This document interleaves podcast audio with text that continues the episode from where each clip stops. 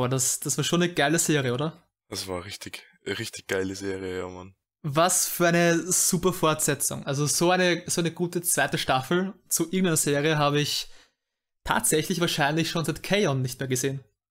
Uh, das ist wahrscheinlich wahr.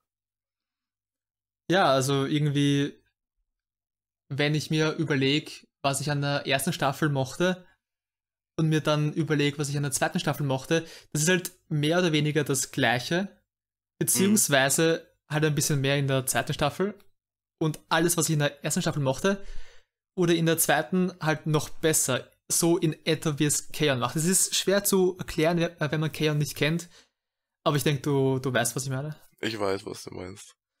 Und ich hoffe auch, dass unsere Zuhörer wissen, was ich meine. Einerseits hoffe ich, dass sie Kaon gesehen haben. Wenn nicht, dann ist das der nächste Anime auf das, eurer Liste. Ja. ja, absolut.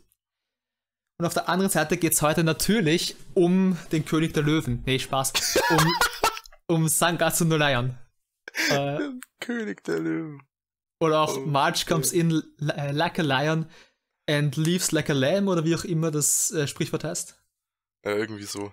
Ja, ja. Die, die Engländer und ihre Sprichwörter. Ja, die, die Angelsachsen. ja, ähm, ich muss ganz, ganz ehrlich sein, ich habe im Vorfeld ja schon extrem den, den Hype gehabt auf diese Serie. Das habe ich auch äh, im letzten Podcast, glaube ich, erwähnt, dass ich mich extremst auf die zweite Staffel freue. Ich habe ziemlich viel Positives gehört über die zweite Staffel. Und ich muss ehrlich sagen, ich finde, die Serie hat ihren Hype äh, für mich persönlich zumindest vollkommen erfüllt. Ja, für mich auch.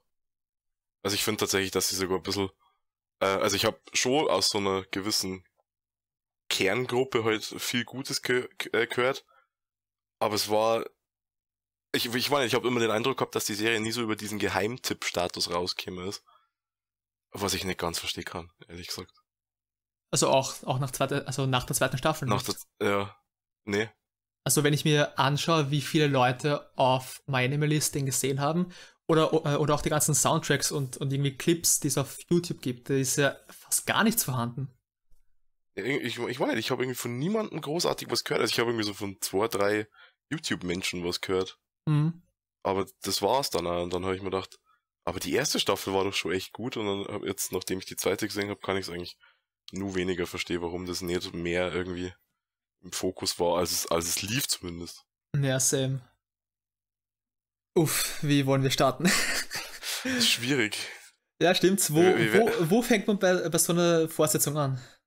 Ich würde vorschlagen, am allerbesten mal bei der ersten Folge. Am Anfang, ja, hätte ich jetzt ja, gesagt.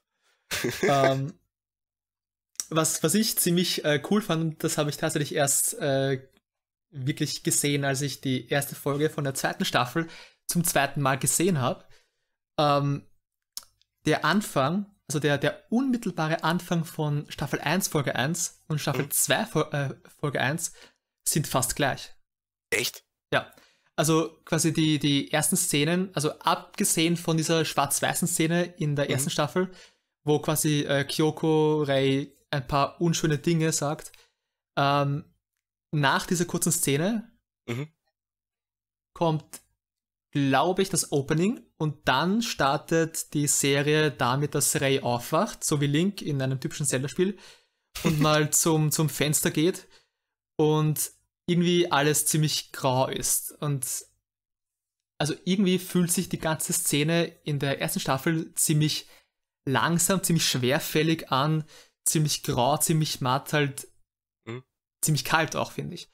Und in Staffel 2 ist, glaube ich, buchstäblich die, die erste Szene, äh, dass Ray aufwacht, zum Fenster geht, wieder die Tür öffnet und sagt, boah, es ist irgendwie warm. Ja, und, stimmt, das war ja. Und, und, und irgendwie ist das alles gefühlsmäßig, finde ich zumindest, ein bisschen schneller auch geschnitten. Alles hat irgendwie mehr Farbe. Und ich ich weiß nicht, das, das ist vielleicht elementares äh, Movie-Making, keine Ahnung, ja, aber das, das, das wirkt einfach echt, echt stimmig, ne? weil die, die erste Staffel handelt ja davon, dass Ray was, also bei einem ziemlichen äh, Low Point startet mhm. und halt im Verlauf der ersten Staffel halt ein bisschen offener wird, ein bisschen mehr Selbstvertrauen gewinnt, ein bisschen mehr Selbstwert gewinnt Und mit dieser ersten Staffel, äh, mit, mit der ersten Szene von Staffel 2, ähm, hat man da nochmal so einen Vergleich. Ne? Weil schon, schon in der ersten Staffel hatten wir viele Vergleiche, äh, vor, äh, vor allem auch was die erste und letzte Folge betrifft. Mhm. Und das ist halt nochmal so ein, so ein Punkt, wo man sich denkt, ja, Ray hat es halt schon ein bisschen geschafft, ne? Ja, absolut. Also ich habe ähm, in der ersten Folge, was mir aufgefallen ist, ist, dass er als Person, also das ist ja auch was, wo er sich gegen Ende der ersten Staffel schon hinentwickelt, äh, dass er sehr viel weniger passiv ist. Also allein dadurch, dass er in diesem Club irgendwie unterwegs ist und da halt von sich aus mit anderen kommuniziert, das ist halt was, das würde ich dem Ray von Staffel, von Anfang Staffel 1 halt, da sehe ich den halt nicht, dass der sowas macht. Mhm. Oder dass er irgendwie äh, ohne bestimmten Grund oder ohne dass er vorher gefragt wird, äh, irgendwie die Kawamoto-Familie besucht. Das hätte er vorher äh, irgendwie auch nicht gemacht. Ja, voll. Selbst, selbst im Opening ist Ray, glaube ich, im ersten Shot, in dem er zu sehen ist, so langweilig das Lied ist, er ist erstmal am Laufen, weil man dachte, er ist allein im Opening schon weniger passiv als, als, als zuvor. Wobei das ja natürlich so typisch äh, Anime, also so ein Opening-Motiv ist, dass Charaktere einfach irgendwo durch ihr Fade laufen oder so. Wobei Ray in, in, gewisser Weise halt auch im ersten Opening ein bisschen, jetzt nicht läuft, aber, aber halt versucht vorwärts zu kommen. Also ja, das stimmt. Er, er, er plumpst ja in so einen See oder, oder ein Meer ich, ja, und, irgendwie so, irgend Wasser, irgendwas. Ja, ja, genau, und, und geht dann irgendwie auch so durch, äh, durch einen kleinen Schlammhaufen und, und, und versucht sich irgendwie raufzukämpfen, geht mhm. wieder halb, halb unter später. Was ja, was ja auch äh, so gesehen auf, auf den Ray der ersten Staffel ganz gut äh, zutrifft, der sein Leben ja als so eine Art Überlebenskampf irgendwie und so ein Struggle ansieht. Voll, ja, und, und jetzt im, äh, im dritten Opening läuft er äh, federleicht übers Wasser. Mhm und jagt seinem Schmetterling nach. Stimmt. Aber an sich, drittes Opening, äh, habe ich ähnlich wie das zweite Opening, ist es halt da. Ich, hm. ich dulde es, aber es ist mir eigentlich egal. Ja, ich weiß nicht, das ganz ehrlich, ich finde das erste Opening, das mit Abstand beste ist. Das Beste, ja. Das zweitbeste, finde ich, ist das dritte schon, ja. Ja, ich ja, ja, ich war nicht zwei und drei nehmen sich bei mir nicht viel. Die haben beide irgendwie so am Anfang, habe ich die einfach ausgeblendet und durch, ich glaube allein durch die doch recht markante Stimme von, von den Menschen, die das singen, mhm. ist es dann in irgendeiner Form bei, äh, hängen geblieben, aber es war mal im Großen und Ganzen, bin ich beim ersten. So. Eins, dann zwei, drei und dann das letzte, das war mir irgendwie am langweiligsten. Ja, voll. An der Stelle möchte ich ganz kurz einschieben, lieber Mensch bei Wakanim, der übersetzt weil, wie kommst du auf ich weiß, die Serie heißt Sangatsu no Lion, aber wenn der Typ äh, ganz klar in der ersten Folge in seine ersten paar Sätze Go Gatsu sagt, wie kommst du darauf, dass du den Mai mit März übersetzt? Was war da los? Das ist gleich zwei oder dreimal vorgekommen.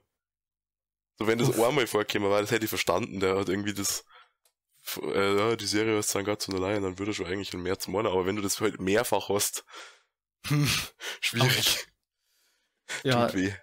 Also ich habe eine, eine andere Übersetzung, glaube ich, als du äh, mhm. geschaut.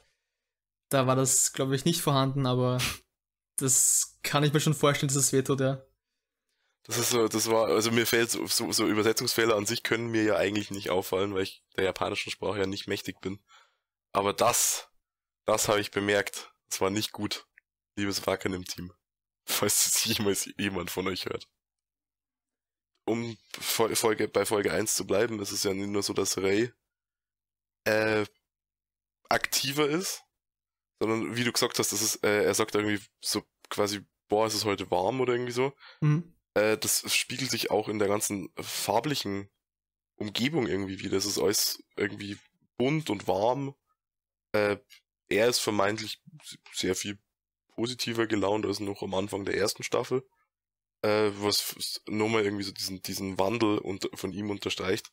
Selbst, selbst seine Ernährung ist mir aufgefallen. Die ist nicht unbedingt gesünder, weil er halt bei den Kawamotos meistens ist. Und ob, inwiefern das jetzt gesund ist, war jetzt nicht. Aber es ist äh, sehr viel variierter und es ist weniger so, so billig Fertigfraß. Also selbst da, ich, ich meine, ich habe das irgendwie sehr konsequent empfunden, mhm. Wie der Charakter dort dargestellt wird. Also wirklich geachtet habe ich jetzt nicht drauf, aber jetzt, wo du sagst, ich glaube tatsächlich, in der, in der, zweiten Staffel sind weniger Gegenüberstellungen von so ähm, kalten, einsamen Shots von, von Rey zu Hause oder auch von, von, der, von der Umwelt mhm. äh, gegenüber dem warmen Zuhause der Kawamotos. Ich glaube tatsächlich, dass es fast gar keine Shots von Reis zu Hause gibt, oder? Er ist relativ wenig zu Hause, er ist eigentlich viel unterwegs.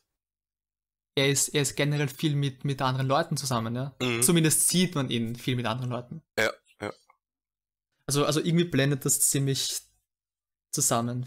Also es äh, gibt weniger Gegenüberstellungen. Man, man hat Ray jetzt nicht als, als diesen einsamen Menschen wahrgenommen, äh, weil er das wahrscheinlich auch nicht mehr in der Form ist. Nee, er absolut. Und ähm, ich bin versucht, jetzt weiter die Tatsache zu loben, was für eine äh, Wandlung Ray in der ersten Staffel durchgemacht hat, aber irgendwie ähm, haben wir das jetzt, glaube ich, schon 10, 20 Mal angerissen. Ja. Es, es ist, finde ich, echt mal Zeit, auch andere Figuren ähm, zu beleuchten. Und hat das, hat sich, gedacht, das hat sich die Serie dann, dann auch gedacht. Äh, generell, glaube ich, ist die zweite Staffel jetzt so, so weniger Rays Geschichte als vielmehr die Geschichte der Leute, mit denen Ray äh, interagiert. Ja. Also, ja, das, das, ja. das sieht man nicht nur beim ersten Arc, zu dem wir gleich kommen werden, sondern auch äh, bei den darauffolgenden Episoden. Absolut. Also Ray nimmt zumindest im ersten Arc ja doch nur eine prominentere Rolle ein, weil er halt äh, für China, deren Arc das ja ist, eine wahnsinnig wichtige Person einfach ist. Aber er selbst ist nicht mehr der Fokus. Er selbst ist die unterstützende Rolle eigentlich. Ja. Und es wirkt halt echt so, wie wenn ähm, Rays Probleme jetzt nicht wirklich gelöst worden sind, beziehungsweise halt nicht, nicht vollkommen, aber irgendwie halt schon. Weißt du, was ich meine? Dass, dass, mhm. dass quasi die, die Notwendigkeit von Ray seine Probleme zu lösen, weil diese Probleme so groß sind, halt nicht mehr gegeben ist, weil die Probleme anderer Leute halt größer sind als seine. Ich weiß nicht, wie ich, wie ich das äh, sinnvoll hm, erklären soll. Ja, ich, ich glaube, dass, äh, dass es so ein bisschen, auf was du hinaus willst, äh, ist, dass Ray also seine Probleme vielleicht nicht vollkommen bewältigt hat, aber sehr viel besser gelernt hat, damit zu leben und die auch zu akzeptieren. So, das ist jetzt mein Lebensumstand, das ist halt jetzt so. Aber es gibt nur andere Sachen in meinem Leben, außer die vermeintlich schlechten Sachen. Genau. Also er, er, er arrangiert sich so ein bisschen mit dem, mit, mit, mit sich selbst als Person, glaube ich. Er ist im Reinen mit sich, vielleicht. Zumindest mehr als in der ersten Staffel, ja. Ja, ja. Aber trotzdem kriegt er dann äh, einen, einen Rückblick auf seine Kindheit, wo er ja, äh, ja gemobbt wurde, bei dem ich davon ausging, dass der hauptsächlich dafür da ist, dass äh, die Gemeinsamkeit zwischen ihm und China hergestellt wird. Mhm. Also es ist so, wir haben irgendwie diesen Common Ground, wenn, wenn er irgendwas sagt, dann sagt er das, weil er weiß, wie es ist, gemobbt zu werden. Deswegen glaube ich, kommt es dann auch so auf den Punkt, dass, dass China ihm halt sehr vertraut. Beziehungsweise wenn er halt irgendwie versucht, China zu helfen, weiß man genau, wieso er das versucht, weil er halt genau weiß, wie es ist, genau. äh, gemobbt zu werden und alleine zu sein. Genau.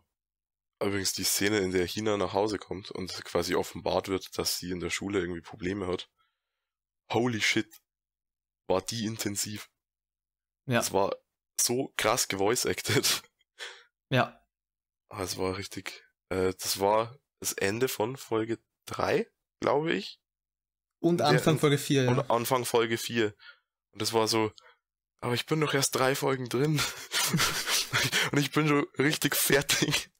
Tatsächlich sehe ich das lieber, als ich bin schon 25 Folgen drin, weil ja. ganz, ganz ehrlich, würde die Serie jetzt nicht ihre, ihre Folgen in so Staffeln aufteilen, sondern halt weiterlaufen wie Naruto mhm. oder, oder, oder so, das äh, vor einigen Jahren noch gemacht hat, ich würde keinen Unterschied merken. Abgesehen vielleicht davon, dass die Serie in diesem Arc halt oder, oder in der zweiten Staffel generell halt wirklich ein bisschen besser aussieht, also halt noch mehr, ja, noch, noch schärfer, noch ja. ein bisschen äh, de äh, detaillierter, noch ein bisschen besser animiert. Aber ja. abgesehen davon glaube ich, äh, also inhaltlich zumindest, könnte das auch so nahtlos weitergehen. Ja, ich denke auch. Ich glaube aber auch, dass äh, das so durchaus die Intention war bei der Machart. Also, wir haben es zwar in Staffeln aufgeteilt, aber Ja, ich meine, es ist ja auch eine, eine Manga-Adaption und der ja, Manga, klar. der geht ja auch nicht in, in, in Staffeln so wirklich. Ja. Sondern der ist halt auch äh, kontinuierlich, wird der fortgesetzt. Also ja, ja. Das, das macht schon Sinn. Aber wo man das besonders stark merkt, finde ich persönlich zumindest, ähm, ist Reys äh, Charakter-Arc in Staffel 2, also in, in dem bisschen, das er halt hat. Ähm, mhm. Weil, also wir, wir haben vorhin gesagt, dass der äh, generelle Fokus zwar eher auf den Nebenfiguren liegt, wie Hina im ersten Arc zum Beispiel, aber mhm. das kleine bisschen, äh, beziehungsweise alles, was man von Ray so mitbekommt, von seinem äh, Innenleben, ist halt eine, eine konsequente Fortsetzung von allem, was in Staffel 1 passiert ist. Absolut. Und ich, und ich denke da insbesondere an die Szene, in der, ähm, in der Akari Ray sagt, dass, äh, dass wenn, wenn er möchte, dass andere Leute sich auf ihn verlassen, er sich zuerst auf andere Leute verlassen muss.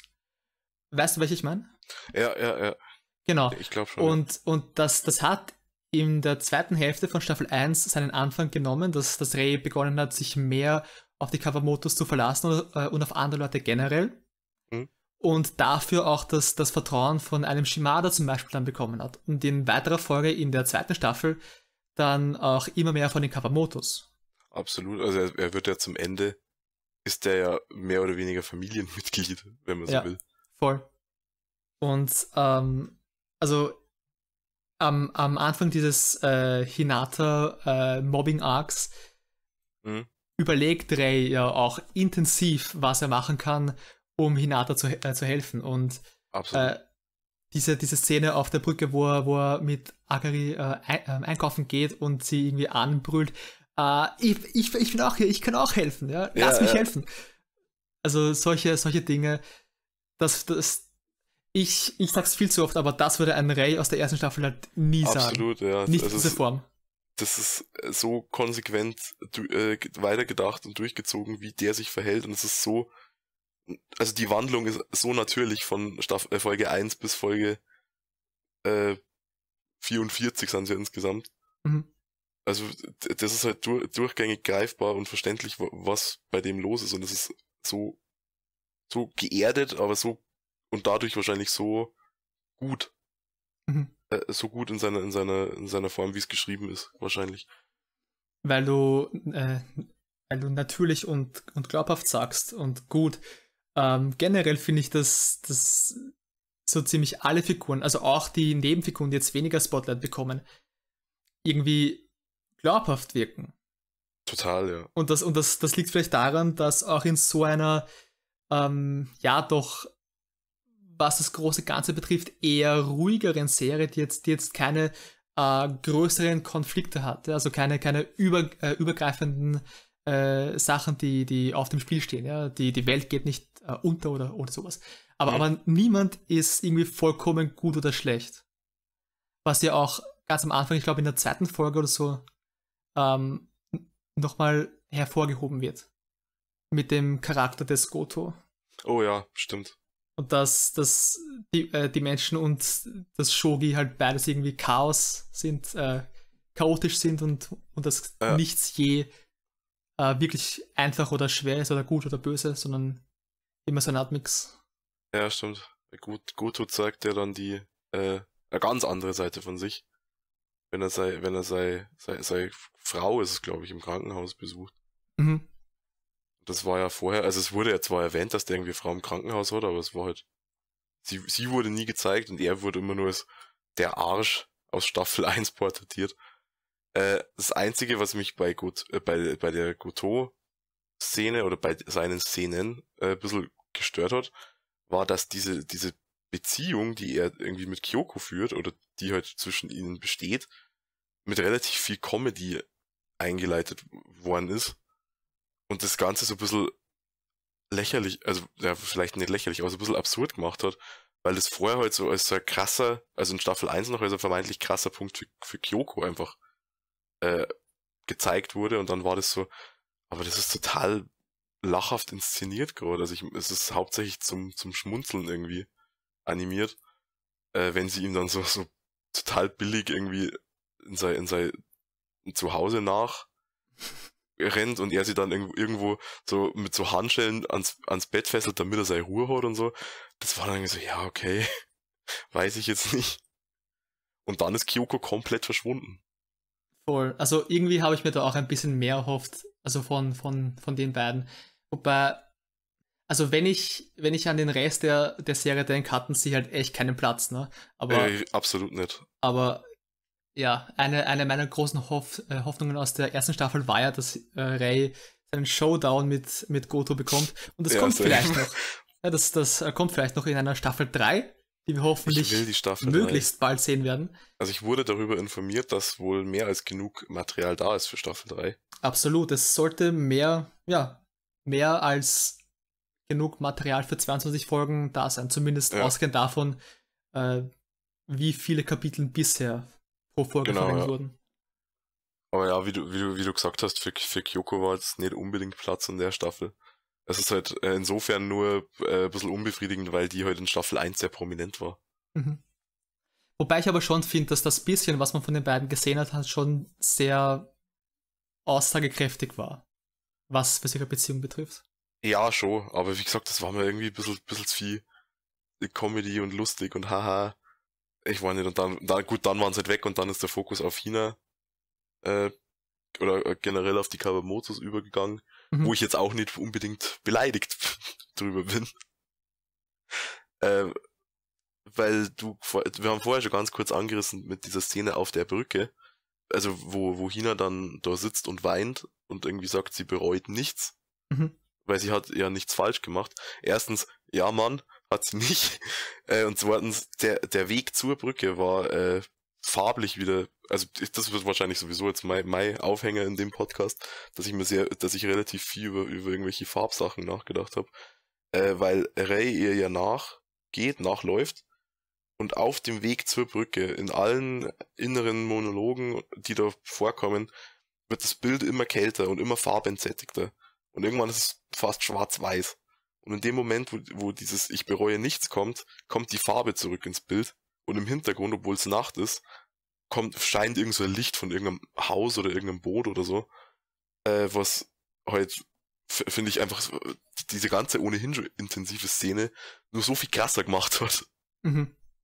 Weil es einfach, äh, weil, weil es halt diese, diesen, diesen Hoffnungsding, den, den China hat und diesen gewissen Willen, äh, einfach für sich selbst und für ihre Freundin, die da gemobbt wurde, einzustehen, nur mal gut auf den, auf den, auf den Punkt bringt. Ja, das und äh, vielleicht auch die Tatsache, dass das Ray halt wirklich auch ähm, findet, dass das ihn halt wirklich alles richtig äh, mhm. ge äh, gemacht hat. Äh, und zwar nicht nur was, äh, was äh, Chio betrifft, oder, oder wie, wie hieß sie? Äh, Ch Chiho, ja. Chiho, ja ja. ähm, sondern auch was Rey selbst betrifft. Ne? Er, mhm. er, er bezeichnet sie ja auch als, als seine Retterin. Ich weiß nicht, ob das so ja. auch, auch bei dir übersetzt wird. Ja, ja. Ja, ja. Ähm, ja, und dieses, dieses, dieses Licht, das dann aufgeht, ja. das kann das halt auch nochmal äh, symbolisieren. Das ist auch äh, total interessant, dass er sie als seine Retterin bezeichnet, während er äh, eigentlich schon während er aktiv versucht, ihr zu helfen. Äh, was, aber es ist halt es zeigt irgendwie so gut, was, was diese ganze Familie für Ray irgendwie bedeutet. Ja. Ich, also irgendwie, ich bin mir nicht ganz sicher, ob ich, ob ich mich da vollkommen reinfühlen kann, weil ich halt nie so sehr in derselben Position war wie Ray und, und Tina. Ich, äh, ich, ich wurde nicht wirklich so arg gemobbt oder, oder, oder irgendwas wie die beiden, aber, aber irgendwie fühle ich das schon, ja ich kann mich teilweise äh, ja, ja. fühlen. Also ich wurde schon irgendwie in der Schule mal gemobbt. Das Ding war dem, schon, ja. zu, dem, zu dem Zeitpunkt, äh, ich habe halt trotzdem irgendwie immer nur Freunde auch in meiner Klasse gehabt. Also da war das nicht so hart wie bei denen, mhm. dass du halt komplett ausgestoßen warst. Sondern ich habe halt trotzdem irgendwie nur so zwei, drei Leute gehabt, mit denen ich was gemacht habe. Es hat halt einfach nur ein paar Kackkinder gegeben, die so bei jeder Gelegenheit mir irgendwie eine mitgegeben haben. Und das gibt's ja bei China gar nicht. Also die ist ja komplett allein. Ja. Beziehungsweise gibt es halt viele, die halt nur rumstehen und halt gar nichts mhm. machen. Aus einer gewissen Angst heraus. Was auch, glaube ich, total natürlich ist. Wenn du so jemanden in der Klasse hast, der diesen scheinbar übermächtigen Bully gibt, äh, wenn der zwei, dreimal schon durchgekommen ist mit seinem Scheiß, dass die anderen vor dem so, einen gewissen, so eine gewisse Angst entwickeln, das ist, glaube ich, sehr natürlich. Mhm. Ja, niemand will das nächste Ziel sein. Ja, genau. Ja, aber, aber um noch, äh, äh, ja. Äh, äh, ne, ich wollte nur sagen, wie arm eigentlich die Freundin von Hina ist. Die haben so leid, du. Ja, voll. Weil die ja da wirklich, ähm, also die meisten Charaktere in Sangatsu no Line werden ja sehr dreidimensional behandelt. Also jeder hat auch irgendwie seine Downside. Äh, also selbst Ray, der ja sehr, sehr äh, ruhig und zurückhaltend ist, zeigt teilweise so gewisse vielleicht Arroganz in seinem, äh, bei, bei seinen Shogi-Spiele an manchen Stellen so. Also jeder hat irgendwie so seine, seine negativen Aspekte. Chiho ist einfach a fucking good girl. So der, die hat nichts falsch gemacht, die hat mir so leid, du. Vor allem, ähm, was, was Chiho betrifft, äh, also wie, wie sie dann in dieses Pflegeheim kam. Ich, oh. hast du, äh, hast du zufälligerweise Narcos Lächeln von Haruki Murakami gelesen? Okay, da gibt es so, einen, so, eine, so, ein, so ein Mädel, das heißt Naoko. Mhm. Und das, ähm, ich, ich will nicht zu viel vorwegnehmen, das kommt im Laufe der Geschichte auch in so eine Art äh, mentales Pflegeheim. Mhm. Und äh, ja, ich habe mich halt allein wegen dem, dem Setting daran erinnert gefühlt. Ja. Und jeder, der die Geschichte kennt, ja, das ist halt nicht so gut. Oi. Das geht halt nicht ganz so happy aus wie, wie oh, ins, mhm. in Sangatsu, aber ich will nicht zu viel vor, äh, vorwegnehmen. Ähm, ja, um, um noch kurz bei, bei Rei zu bleiben, ich habe vorhin gesagt, dass das halt so eine extrem äh, flüssige und, und, und logische Entwicklung ist, ähm, auch über Staffel 1 in Staffel 2 hinweg. Was so ein bisschen für, äh, für mich der rote Faden ist, den Reis Charakter so ein bisschen definiert? Ist so ein bisschen, was, was ist bisschen, ist so das, das, das Aufbauen von Selbstwert. Ah, ja. Und ich bin ehrlich, ich beschäftige mich, äh, mich mit dieser Frage auch selbst, also quasi wie man äh, halt mehr Selbstwert entwickelt und so weiter. Also habe hm. ich in den letzten äh, Monaten ein bisschen was dazu gelesen und und, und vieles, also, also quasi viele so, so äh, Tipps beziehungsweise viele, viele Methoden, ähm, sehe ich halt in gewisser Weise auch in Rays Entwicklung, beziehungsweise in den Situationen, in denen er steckt. Also quasi ähm, allein wenn es darum geht, also um die, um die Motivation, äh, gebraucht zu werden. Ja. Also oft wird, wird einem gesagt, dass die effektivste Methode, Selbstwert zu entwickeln, halt ähm, die, die, Über äh, die Übernahme von Verantwortung für eine bestimmte Sache ist, äh, mit der man von anderen Leuten in irgendeiner Weise gebraucht wird. Und, und Ray, ähm, also schon, schon, äh, schon allein mit, mit der Szene mit Akari, wo, wo sie sagt, ja, wenn wir, äh, wenn, wenn wir uns auf dich verlassen müssen, dann musst du dich auch auf uns verlassen und so weiter. Ja. Das fängt ja da schon an, ja. Ja, ja. Und das, ja, das, das, das, äh, das, geht halt so weiter, äh, also so, äh, so, weit, bis Ray eben von sich aus äh, sagt, beziehungsweise denkt, ja, ich, ich will von anderen gebraucht werden. Ne? Und Stimmt, das ja. fand ich ziemlich, ziemlich schön. Ich finde ich find generell auch so ein, so, ein, so ein Teil von dieser ganzen Staffel an, an, an Aussage äh, ist so ein gewisses, so eine gewisse äh, Nicht-Aufgeben-Mentalität. Mhm weil ich das Gefühl habe, dass äh, Ray selbst vielleicht auch, aber vielleicht weniger, aber Ray ist von lauter so, von so, von so, von so einer, von so Stehaufmännchen umgeben. Mhm. Also, also China, die halt da irgendwie ihren, äh, zu sich selbst steht und irgendwie diesen, diesen, diesen Mobbern äh, entgegentritt. Dann hast du Nikaido, der irgendwie in seinem scheiß Shogi-Spiel zusammenbricht und sich dann halt im Krankenhaus schon wieder mit dem ganzen Thema beschäftigt. Du hast Shimada, der immer und immer wieder verliert in seinen entscheidenden Spiele, aber immer wieder zurückkommt. Da fällt, glaube ich, sogar die Aussage, der braucht nie lang, bis er wieder gewinnt. Mhm. Äh, also der hat, der, der, er ist auch umgeben von lauter Leuten, die so, so eine gewisse Siegermentalität haben. Und ich glaube, dass das für, für Ray an sich auch, äh, also für seine Entwicklung irgendwie ganz, ganz wichtig war. Ich bin mir nicht sicher, ob ich es als Siegermentalität bezeichnen würde, aber die Tatsache, dass, dass es um, um Selbstwert geht, ist in dem Sinne halt nicht nur für, für Ray relevant, sondern halt für so ziemlich jeden Charakter, der irgendwie im, im Fokus steht. Genau. Ja. Auch, im, auch im weiteren Verlauf. Ähm, später geht es zum Beispiel dann um die Frage, ähm, wer bin ich, beziehungsweise was für einen Wert habe ich ähm, ohne meine Arbeit, ohne dem Shogi. Ja, das, das mhm. ist eine, eine, eine Frage, die sich mehrere Figuren stellen. Hit ähm, close to home, though. nicht, nicht nur Yana Gihara, sondern eben auch Shimada. Ja. Sondern auch ein, ein, ein Nikaido, der ja der auch wortwörtlich sagt, ähm, dass er im, im echten Leben irgendwie schon so ein Schwächling ist und er wenigstens auf dem Shogi-Brett halt stark sein möchte. Mhm. Und, ich, und ich denke, das ist, das ist auch stark mit dem selbstempfundenen Selbstwert verbunden. Ich denke auch, ja. Ja. Wo, wo, äh, wobei ich bin mir nicht sicher, ob ich das richtig ähm, aufgenommen habe. Es wurde dann auch nicht weiter verfolgt in der Serie. Aber ich glaube in so Folge 6 oder, oder, oder 7, äh, rund um den Zeitpunkt, wo, wo Ray gesagt hat, dass er gebraucht werden möchte, ähm, hat er auch kurz gesagt, irgendwie so, dass er zum, zum ersten Mal so ein wirkliches Verlangen hat nach mhm. irgendeiner Sache, dass es aber kein unschuldiges Verhalten ist. Boah, Erinnerst du dich? Da, hast du mir jetzt erwischt, weil das also ich, ich meine, dass da was war, aber ich erinnere mich ehrlich gesagt nicht genau so. Ja. Also.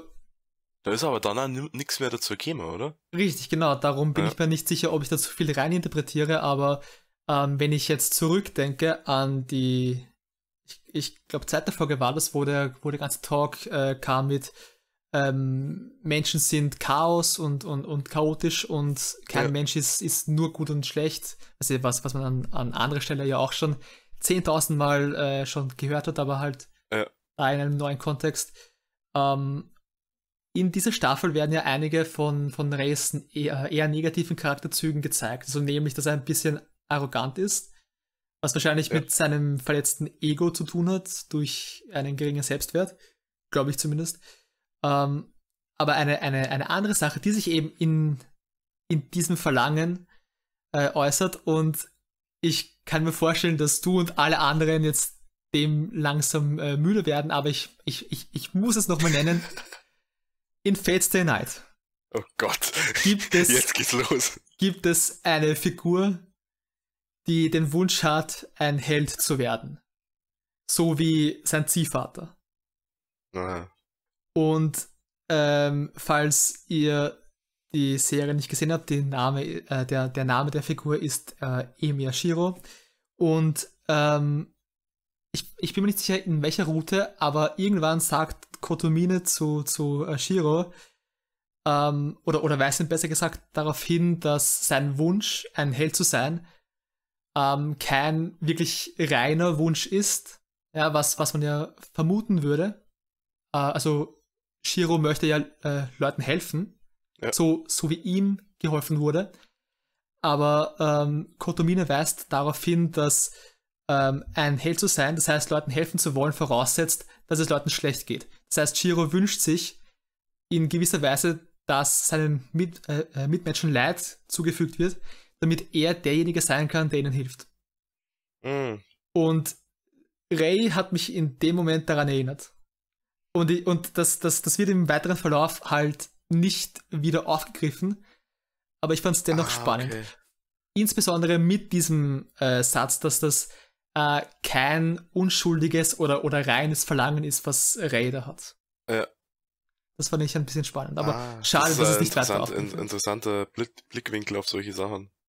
Also generell auf, auf irgendwelche Wünschen, äh, auf irgendwelche Wünsche, die man so, die man so hat dass die eben nicht immer so selbstlos sind, wie sie klingen. Ich glaube nicht, dass, äh, dass die, diese Szene aus, aus Fate jemals in einer Anime-Adaption gezeigt wurde. Ich kann mich zumindest ja. nicht dran erinnern. Ich glaube, das ist nur Visual Novel Exclusive. Um, ähm, by the way, lest die, die Visual Novel, bevor ihr den Anime schaut. Okay. Ist die Visual Novel eigentlich mittlerweile offiziell in Deutschland erschienen?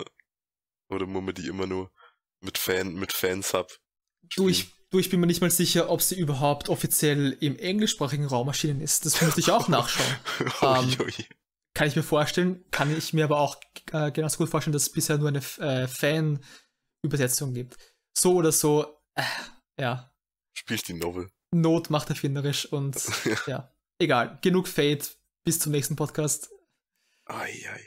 Dann wird. Ja, aber es ist, es ist, es ist, es ist schon, schon spannend, finde ich. Also auch wenn ich mir jetzt auf Twitter oder, also weniger Twitter, sondern viel, viel mehr äh, Discord irgendwelche äh, äh, Dis äh, Diskussionen durchlese oder halt irgendwie Teil bin, selbst wenn Leute halt kein Fate-Fan sind, ja, irgendwie landet die, die, die Konversation, um was auch immer es geht, zwangsläufig immer bei Fate. Ist, ist irgendwie spannend. Stimmt, es geht sehr oft darauf zurück. Ja, also irgendwas macht die Serie schon richtig. Egal. Danke, Punkt Type ist, Moon, danke für nichts. Punkt ist, Ray hat mich in dem Moment an Shiro erinnert. Ich fand's gut. Ähm, aber schade, das dass es nicht weiter aufgegriffen wurde, ja. Aber es, es, kann ja noch kommen. Ja, vielleicht. Wobei, also zu, zu dem Zeitpunkt ähm, dachte ich, dass es spannend wäre, wenn tatsächlich dann irgendwas passiert während einem wichtigen Showgespiel mhm. und, und Ray sich dann irgendwie entscheiden muss, okay, bin ich jetzt Teil äh, der Gruppe der Hina, also die Hina hilft? Mhm. Oder spiele ich mein wichtiges Shogi-Match? Und ich glaube, dass das Ergebnis so oder so, wie er sich entschieden hätte, ziemlich spannend gewesen wäre. Aber das ist ja nicht passiert. Stimmt. Ähm, ja, stimmt. Äh, stattdessen ist es ja so, dass er Shogi spielt, um äh, in irgendeiner Form Hina helfen zu können. Mhm. Weil er dann äh, quasi, ich, ich konnte es voll verstehen, weil äh, die Frage ist immer, wie kannst du jemandem helfen, der in so einer Situation ist? Also außer jetzt irgendwie direkt diesen, diesen Mobber zu konfrontieren oder so. Und seine Lösung drauf ist, ich verdiene jetzt Geld, damit ich quasi ihr eine schöne Zeit bereiten kann. Mit Hilfe dieses Gelds. Was halt auch spannend ist, oder? Ich meine, Ray denkt von sich selbst, dass er irgendwas, irgendwas machen muss. Ja, ne? das zieht sich durch den ganzen Arc tatsächlich. Dass, dass er selbst und der gute Zuspruch und seine, seine reine Anwesenheit halt nicht, nicht genug ist, dass, dass er halt noch mhm. mehr mhm. geben muss, dass er nicht, nicht genug ist. Ja, das ist tatsächlich, das geht auch bis zum Schluss, gell? Also bis zum, zu, bis zum Schluss, bis zum, zum Ende des Arcs, in der er dann, was, was, ich weiß gar nicht mehr, wie es dazu kommt, er und China sind auf jeden Fall wieder irgendwie zu zweit unterwegs. Äh, und er, er fühlt sich ihr gegenüber eigentlich so ein bisschen nutzlos, weil er, er war zwar sehr auf das, auf dieses äh, Ergebnis, China geht's wieder gut, äh, fokussiert, mhm. aber er hat, äh, glaube ich, dadurch, dass er keinen direkten Einfluss darauf gehabt hat, äh, hat er sich selbst total als irrelevant abgestempelt. Also so, er ist halt da und es ist nett, dass er da ist, aber im Großen und Ganzen kann er ja nichts ausrichten, so. Äh, und äh, China dankt ihm ja dann irgendwie hunderttausend Mal dafür, was er eigentlich alles für sie gemacht hat. Und es ist, glaube ich, erst der Moment, in dem ihm bewusst wird, das müsste so Folge 13, 14 rum irgendwo sein. Oder ist es sogar noch später? Äh, also erst da dankt sie ihm dann, oder beziehungsweise sie dankt ihm dann hundertmal dafür, äh, was er für sie getan hat. Also sie nennt ihn aber gleichzeitig auch irgendwie ein Idiot, weil er nicht checkt hat, wie viel er eigentlich für sie gemacht hat. Mhm. Ja, also das ist, glaube ich, auch so eine Art Fortsetzung von, von der Szene in Folge 4, wo, wo Ray sie als äh, seine Retterin bezeichnet. Ja, ja. Weil, ja, weil stimmt. Ich sehe das Ganze halt irgendwie so, dass, und das, das wurde in meiner Übersetzung zumindest nicht wirklich klar ersichtlich, wieso er sie plötzlich Retterin nennt. Also im, im, im ersten Moment fand ich das schon ein bisschen äh, eigenartig. Mm, aber, ja, aber, aber, irgendwo macht es halt schon Sinn, ne? weil irgendwann später, glaube ich, ähm, kam so durch, dass, dass Ray der Ansicht war, bis zu diesem Zeitpunkt, dass die schlimmen Dinge, die ihm passiert sind, beziehungsweise dass, dass er äh, gemobbt wurde von den, äh, von den anderen, seine Schuld ist. Ne? Das, das, das war auch in seiner Familie so, mhm. dass, äh, dass das Leid seiner ähm, Ziehfamilie seine Schuld ist. Dass die ja. Tatsache, dass die anderen Kinder sich von dem Vater so entfernt haben, seine Schuld ist, dass seine, äh, seine Mutter halt weniger gelächelt hat und, und, und immer, immer mehr bedrückt aussah, irgendwo seine Schuld ist. Und somit war es auch irgendwo sein, äh, äh, seine Schuld, dass die anderen Schulkinder ihn gemobbt haben. Und, mhm. und ich, ich sehe das so, dass durch Chinas Zuspruch und durch, durch ihre Überzeugung, dass sie ähm, durch ihr Beistehen für, für, für Chiho halt nichts falsch gemacht hat und, und dass es richtig war, ähm, ihr beizustehen und dass Chiho selbst auch nichts falsch gemacht hat. Ähm, ich sehe das so, dass das Hina Rei damit überzeugt, dass auch er damals nichts falsch gemacht hat, dass das nicht er im, im Unrecht war, sondern alle anderen. Mhm. Und, das, und dass ihm das quasi rückwirkend so ein bisschen eine, äh, einen Selbstwert gibt, den er bis zu diesem Zeitpunkt nicht empfunden hat. Und dass ihn das halt rettet, wie, wie er selbst sagt. Also ja. ich, so, so sehe ich das. Ja, ich, ich denke, du kommst da schon ungefähr. Äh, vor allem, wenn man dann drüber nachdenkt, wie die Staffel endet, äh, wenn, wenn, wenn Ray diese Zieh Ziehmutter irgendwie zum ersten Mal seit Jahren besucht, mhm. äh, was ja auch irgendwie dafür spricht, dass er jetzt da sich selbst wenig, weniger im Unrecht für, für Dinge sieht, die er ja äh, auch nur so bedingt irgendwie was konnte oder vielleicht auch gar nicht. Ja. Das ist äh, an sich schon eine sehr interessante Szene, weil die, die halbe Folge dauert mit diesen schwarzen Movie-Bars oben und unten versehen ist. Und wenn ich mich nicht täusche, nur, Ray nur ganz am Anfang und ganz am Ende dieses von dem Abschnitt irgendwie was sagt. Und ansonsten passiert das ganze Ding aus der Erzählerstimme von der Mom. Also sie, es ist quasi so, als würde sie jemand anders erzählen, hey, heute war der da und war, hat mit mir Kaffee getrunken und so schon. Äh, was ich an sich schon irgendwie interessant fand. Und so cool ich das finde, dass das halt so auch wieder irgendwie konsequent auf den Charakter Ray zutrifft. So sehr tut's weh, dass am e-, Ende der Staffel vorkam, weil jetzt möchte ich natürlich wissen, was mit den, mit diesen Ziehgeschwistern, was da noch alles kommt. Ja. wie, äh, wie schon gesagt, Staffel 3 wird ähm, vermutlich kommen. Also ich, ich, ich gehe stark davon aus, dass noch irgendwas kommt. Ich habe tatsächlich gestern äh, danach gesucht, verzweifelt, ob es irgendwo Anhaltspunkte gibt. Äh, bisher gibt es nur irgendwelche Seiten, die von Gerüchten für Staffel 3 zwei, äh, für das nächste Jahr sprechen. Aber ob das wirklich so zutrifft, ist natürlich die andere Frage. Soweit ich weiß, hat da irgendein Leaker auf Twitter mal was dazu gesagt, der einen ziemlich guten Track Record hat, was ähm, hm. Re äh, Releases betrifft. Also wir dürfen gespannt ah, okay. sein. Ja. Ich bin, ich bin gespannt. Ich will, dass es weitergeht. Ich habe keine Lust, den Manga zu lesen. Also ehrlich gesagt, ich schon. Also ich, ich vielleicht dann auch, wenn ich mehr angefangen habe, aber da, allein dadurch, dass ich die Serie auch visuell so cool finde. Ich also weiß ich, nicht. Als ich, äh, äh, als ich nachgesehen habe, äh, wie viele Manga-Kapitel schon draußen sind und hm. ähm, ob es äh, theoretisch genug äh, Stuff für eine dritte Staffel gibt, habe ich ein Detail äh, zum weiteren Verlauf nach dem Ende von, äh, von Staffel 2 gehört, äh, hm. beziehungsweise gelesen, ähm, was ich nicht mit euch teilen werde. Ähm, aber aber es macht mich ziemlich hype und es ist etwas, das glaube ich nicht viele Serien auf diese Art und Weise machen. Und das finde ich ziemlich spannend. Also, also jetzt bin ich noch mehr hyped. Ja. ich ich glaube, mit Andeutungen könnt ihr euch denken, was es sein könnte. Darum sage ich nichts mehr dazu. Okay. Nee, aber von, von einem realen Charakter zum, zum anderen. What the fuck ging eigentlich mit dem Lehrer ab? Also mit, mit, der, mit, mit der Lehrerin von Mit der Lehrerin, ja. ja. Ich habe, äh, das ist vielleicht die einzige Notiz, die ich wortwörtlich hier so zitieren kann. Ich habe äh, geschrieben, Lehrerin von China noch hassenswert oder noch verachtenswerter als Lehrer aus Koinokatachi. Das war allerdings bevor dann äh, rauskam, wie kaputt die Frau eigentlich wirklich ist. Mhm. Weil am Anfang ist die ja wirklich, wenn sie so, also wenn Hina zu ihr kommt und sagt, äh, hier, meine Freundin wird irgendwie in der Klasse gemobbt und sie dann so, das so als, du musst nicht so negativ oder irgendwie als so negativ sehen abstempelt, dachte ich mir so, was ist denn mit dir falsch? Du blöde Kackbratze. Ja, voll. Also ich meine, ich habe auch ein bisschen äh, Mitleid mit dir. Also wenn ich an die äh, Szene denke, die dann ein bisschen später ähm, gezeigt wurde, wo sie so ausrastet und, und wo, wo, äh, wo wirklich ans, genau, wo ans Licht kommt, äh, wie, wie kaputt sie eigentlich schon mhm. wegen ihrer äh, Berufserfahrung ist ähm, mhm. und, und wie viel sie schon gesehen hat.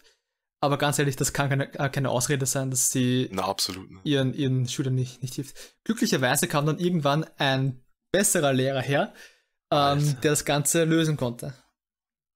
Das der war, der war, der war dafür das war so die, die Idealform des Lehrers irgendwie.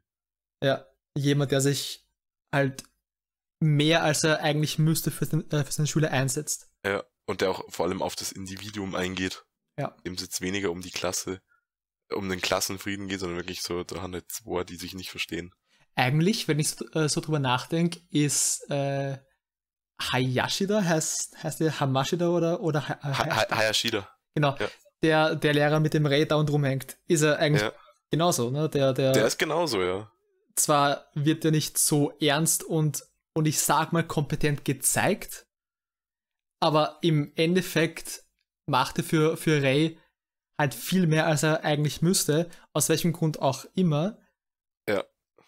Aber effektiv hat er denselben Einfluss auf Ray wie, wie der Ersatzlehrer auf die Klasse von, von China. Oder einen das ähnlichen stimmt. zumindest. Ja, das stimmt.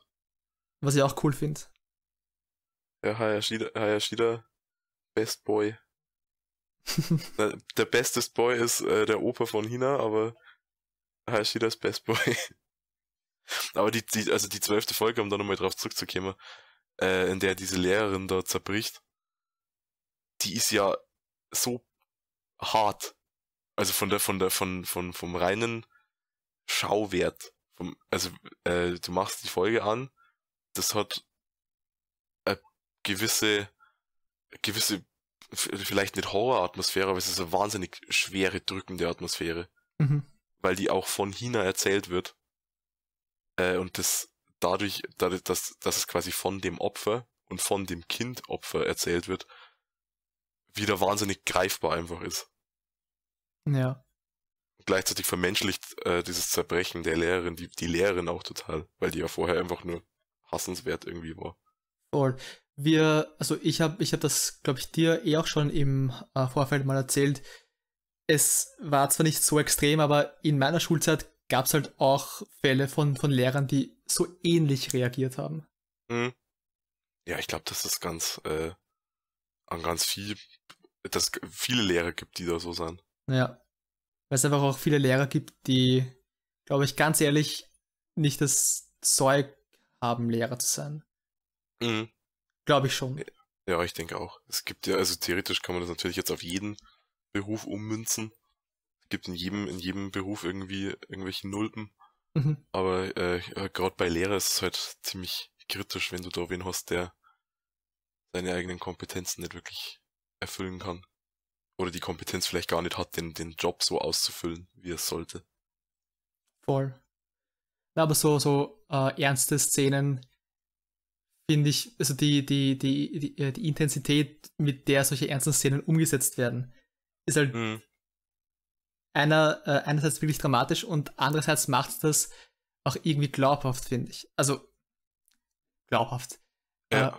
Äh, äh, tatsächlich wäre wär hier das beste Wort realistisch, was ja meistens, wenn es um Anime geht, das, das falsche Wort ist. Ja. Aber hier ist es halt wirklich realistisch. Also auch was, was äh, Chinas weiteren Verlauf in diesem Arc dann, dann betrifft, ne? Dass sie halt nicht, nicht, nicht nur sich zurückzieht und halt traurig drüber ist, dass sie gemobbt wird, sondern auch die, die Wut, die sie quasi fühlt. Ja. Nicht nur für sich, sondern auch für äh, Chio. Mhm. Und die ganzen, die ganzen äh, körperlichen Effekte, die das quasi dann für sie hat. Nasenbluten, Bauchschmerzen, alles Mögliche. Ja, ja. Das ist äh, schon, also das ist ganz, ganz äh, auf einem anderen Level irgendwo. Finde ich die ganze, die ganze Darstellung von diesem Thema. Äh, sowohl in den, in den äh, physischen Leiden von Hina, also wie du gesagt hast, mit Nasenbluten und Bauchschmerzen und so, äh, als auch dann in den vermeintlich in der, in der Kopfsache Mobbing, die äh, sein ganz Malayen typisch natürlich wieder mit viel Wasser dargestellt wird. Äh, also es gibt diese Szene, ich weiß nicht mehr in welcher Folge das ist, wo Hina halt als diese, dieses isolierte Mädchen gezeigt wird in ihrem Klassenzimmer und äh, sie wie durch durch irgendwie einen Vorhang oder durch Wasser, die Geräusche werden alle dumpf und äh, stumpfen ab äußerst irgendwie finster und, und, und in so dunkle Blautöne gehalten. Dieser, dieser Welleneffekt, den, den die Serie fast schon inflationär benutzt, aber irgendwie trotzdem immer passend, ist vorhanden. Und dann finde ich es interessant, dass die ganzen Charaktermodelle, also die ganzen, die ganzen anderen Schüler in ihrer Klasse, in so, sowas, sowas, in so einem blass, hellblau, weißen Ton äh, gehalten werden, die sich dann so krass vom Hintergrund abheben. Aber halt sie, die als einzige in dieser Szene normal koloriert ist, dadurch ausgrenzen. Also hier, und gleichzeitig auch, auch irgendwie sagen, dass, ähm, dass die, die Klasse nur nur so, so ein Mob ist für China. Der irgendwie nicht alle, nicht alle natürlich unbedingt, aber so an sich gegen sie arbeitet oder gegen sie san. Das war, äh, fand ich visuell wieder sehr interessant.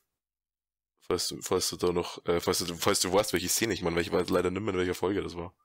Ich weiß nicht genau, welche Szene du meinst, aber ich habe das Gefühl, ich habe sowas gesehen, ja.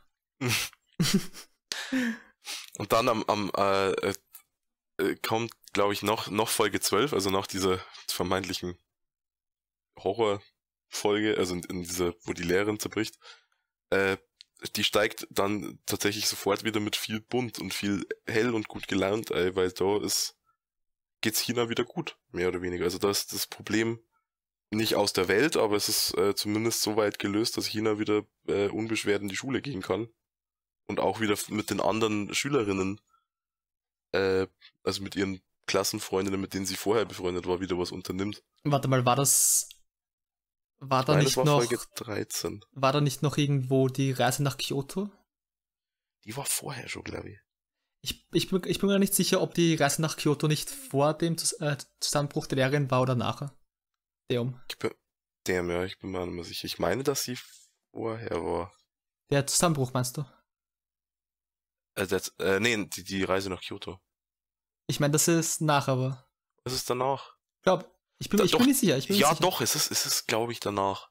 Weil, weil er, weil der Arc ja damit endet, ne? Dass, dass ja, Ray, stimmt, weil, weil Ray sie da in Kyoto findet. Genau, weil er. Verdammt. Weil er, weil er sie besuchen kommt. Mm, weil er sie besuchen kommt, was man halt so macht. Ja. Einmal so, keine Ahnung, 400 Kilometer weit weg von, von deiner Heimatstadt triffst du zufälligerweise die Person, ähm, die du suchst. Und, äh, ja. und fragst sie, wie ist der Name? Nee. Ähm, Stimmt, ja. Was man halt so macht. Nee, also irgendwie, ähm, wir, wir, wir sind zwar jetzt gerade ein bisschen schon von dem Punkt weg, aber was ich bisher vergessen habe zu erwähnen, war ähm, ein kleines De äh, Detail, was, was ich als Schachspieler ähm, ziemlich, ziemlich respektieren kann. Diese eine Szene in Folge 5, wo Hayashida ähm, Rei quasi sagt, dass es keine einzigartige, also keine, keine Standardlösung äh, für Chinas Problem gibt und dass, dass jede Mobbing-Situation einzigartig ist. Mhm. Und dass es schwer ist, solche Lösungen zu finden, aber dass es heißt, also dass es nicht heißt, dass man deswegen aufgeben soll, sondern dass das mhm. Reh sich halt reinhängen soll und versuchen soll, die einzigartige Lösung zu finden, die es zweifellos gibt. Ja. Ähm, ich persönlich vergleiche einige Dinge im echten Leben gerne mit dem Schachspiel. Ähm, und ich bin da nicht der Einzige, aber ich vergleiche es gefühlt anders, als es normalerweise verglichen wird. Ich sehe diese Szene so, dass quasi, okay, ich weiß nicht, wie ich sagen soll, aber Shogi bzw. Äh, das, das Schachspiel ist eine Abfolge von unterschiedlichen Stellungen oder auch Problemen, mhm. auf, auf, auf die es nie diese eine Standardlösung gibt. Da jede, jede Stellung, jede Partie ist unterschiedlich und jede Partie und jede Stellung und jedes Problem verlangt eine einzigartige Lösung, die schwer zu finden ist, aber deswegen sollte man nicht aufhören, nach der Lösung zu suchen. Und ich fand es sehr, sehr passend, dass Ray als Shogi-Spieler das gesagt bekommt. Mhm. Weil, das, weil, das, weil das quasi in seinem äh, Element ist, ne? Eine, eine, ja. eine, eine Lösung für das Problem zu finden, ist in dem Sinne halt vollkommen in seinem Element. Ja, das stimmt. Und somit macht es halt nicht nur mit dem Mobbing-Hintergrund Sinn, dass Ray versucht, ähm, eine, eine Lösung für, für Hina zu finden, die sie äh, halbwegs äh, zufrieden und glücklich macht, was ja an sich schon genug wäre, eigentlich. Eigentlich. Sondern Ray ist halt die perfekte Person dafür. Ja weil halt zusätzlich zu seinem Hintergrund als jemand, der mit Mobbing Erfahrung hat, halt auch noch die Tatsache kommt, dass er ein prima Problemlöser ist. Ja. Das ist halt wirklich am, am, am Rande, ja, aber ich fand es ja, halt ex extrem clever, nice. Ja. Ich, ich, ich war sehr, sehr nice. Und es spielt auch wieder in dieses, äh, dieses Selbstwertding so ein bisschen mit rein, finde ich. Also dieses, äh, und dieses, er ist umgeben von lauter Menschen, die nicht aufgeben. Ich weiß nicht, ob ihm das immer so bewusst ist, dass er halt auch eigentlich nie aufgibt. Ich habe bei ihm, ich, er, er hat diesen, diesen Moment, glaube ich, nicht, wo er sich das selber mal sagt, oder wo er sich selber sagt, er kann jetzt nicht aufhören oder so, sondern er macht's halt einfach. Bei dem ja. ist das fast schon Gewohnheit. Ja, ich meine, er, er hat außerdem Shogi eigentlich nichts, beziehungsweise hatte nichts, bis er halt die, mhm. die Kawamotos äh, kennengelernt hat. Ja. Ähm, Shogi war alles für ihn und ja, ich, ich, ich, ich denke mal, das bisschen an Selbstwert, das er hatte, äh, stand und, und fällt mit seinem Shogi-Spiel. Mhm. Und er hat so gesehen dann jetzt quasi eine neue oder eine andere zusätzliche Quelle mit den Kawamotos, mit Nikaido, mit den ganzen anderen Menschen, die er so in seinem Umfeld hat. Ja. Und er, und er gibt das ja auch so ein bisschen zurück. Also es, äh, nochmal in Bezug auf China. Die erste Szene in dieser Staffel, wo äh, bei China kommt, wird natürlich meistens im irgendwie im Kawamoto-Haus gezeigt, so auch am Anfang der Staffel, wenn sie da nach Hause kommt und weint. Äh, und es ist äh, interessant zu sagen, dass der erste, der erste Shot mit China, in der sie zu Hause ist und nicht irgendwie isoliert ist oder in irgendwie, irgendwie so, es, es gibt diese Szene relativ am Anfang der Serie, wo sie dann so alleine irgendwie in der, in der Badewanne vor sich hin, äh, also wo, wo sie da irgendwie sitzt und so drüber äh, den ganzen Tag irgendwie verarbeitet, äh, die alle wieder relativ leer und relativ kalt oder sagen wir mal in den im Rahmen des Kawamoto-Hauses kalt dargestellt werden. Äh, die erste warme Szene ist mit Rei, wenn er mit ihr in ihrem Zimmer sitzt und äh, ich weiß gar nicht mehr, was sie da machen. Spielen sie Shogi? Mhm. Genau, also das ist das, äh, das erste Ding, was halt irgendwie schön, schön zeigt, dass, dass halt, äh, wie wichtig Ray halt für sie ist. Und dass er eben nicht nur auf sie angewiesen ist, sondern dass sie auch auf ihn angewiesen ist. Ja. Und was, was auch schön zu sehen ist, fand ich, ähm, durch den ganzen Einsatz, den, den Ray zeigt, hm? ähm, gibt er nicht nur quasi etwas an China und, und die anderen Leute um ihn herum, hm? Sondern er empfängt auch äh, äh, Dinge, auch wenn er sich dessen nicht sofort bewusst ist. Ähm, und konkret sieht man das dann im äh, darauf folgenden Mini-Arc, wenn du noch was zu China hast, dann immer raus damit, sonst würde ich die äh, Überleitung äh, vollenden. Ich, ich habe nur noch, dass sie trotz äh, der Opferrolle wahnsinnig menschlich bleibt mit diesem ganzen, wo sie dann das äh, vermeintlich negative Seite zeigt, sie diesen Hass und den Abscheu auf diese Mobberin projiziert und ihr eine reinhaut. Aber damit, glaube ich, genug von, von mir und China und Farben. Ja, wie, wie schon gesagt, also Ray ähm, gibt ja nicht nur etwas an andere, sondern er, er, er erhält ja auch etwas von, von, äh, von anderen, äh, mhm. sei es Zuneigung, ähm, sei es äh, Hilfe irgendwelcher Art. Ähm, und anders als in weiten Teilen von Staffel 1 lässt er sich auch da, darauf ein. Und das sieht man ähm, zum, zum ersten Mal oder, oder ganz besonders hervorgehoben, finde ich, wird das in einem bestimmten Shogi-Match, in dem er um seinen ersten Titel kämpft. Ja. Alter. Können Wobei wir über, ich, den, ja? über den Buddy-Moment reden, den er mit Nikaido hat? Wenn, er, wenn ihm einfällt, wie Nikaido ihn in Staffel 1 angeschrien hat und er die, die Faust zumacht über dem Stein. Ja.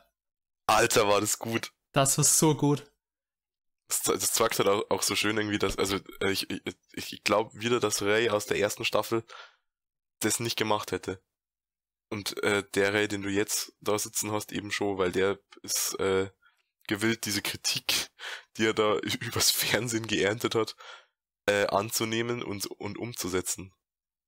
Vor allem hätte er diesen Zug gemacht und die Partie dann wahrscheinlich nicht gewonnen, ähm, würde der Verlust ja letztendlich auf einen seiner negativen äh, Charakterzüge zurückzuführen sein. Ne? Seine, seine äh, Arroganz und seine quasi hm, jetzt, jetzt nicht blinde Wut, aber, aber seine, seine Neigung zu zu aggressiven Zügen. Mhm. Und quasi durch die Botschaft, die eben ähm, dem Nikaido über den Fernseher quasi zugerufen hat und dann die er sich dann erinnert. Ähm, dadurch, dass er empfänglich dafür ist und mittlerweile so offen, ähm, kann er quasi seine eigenen ähm, negativen Eigenschaften überwinden ja. und äh, gewinnt letztendlich die Partie. Alter, war das cool. Ja. Das war so cool. Was ich auch cool fand, war dann in der darauffolgenden Folge die kurze Geschichte von seinem Gegner. Das waren halt nur 10 Minuten, ne? Aber irgendwie hat das diesen, diesen Gegner, der dann nicht wieder vorkam und der eigentlich eh keine so besonders spannende Figur ist. Mhm. Aber, aber diese 10 Minuten waren halt irgendwie schon ziemlich cool, ne? Also irgendwie haben mir, mir ihn diese 10 Minuten halt so sympathisch gemacht. Also sympathisch ja. ist jetzt vielleicht zu viel, aber, aber, aber me menschlich irgendwie. Ja, es, es, hat, es hat ihn vermenschlicht. Ja.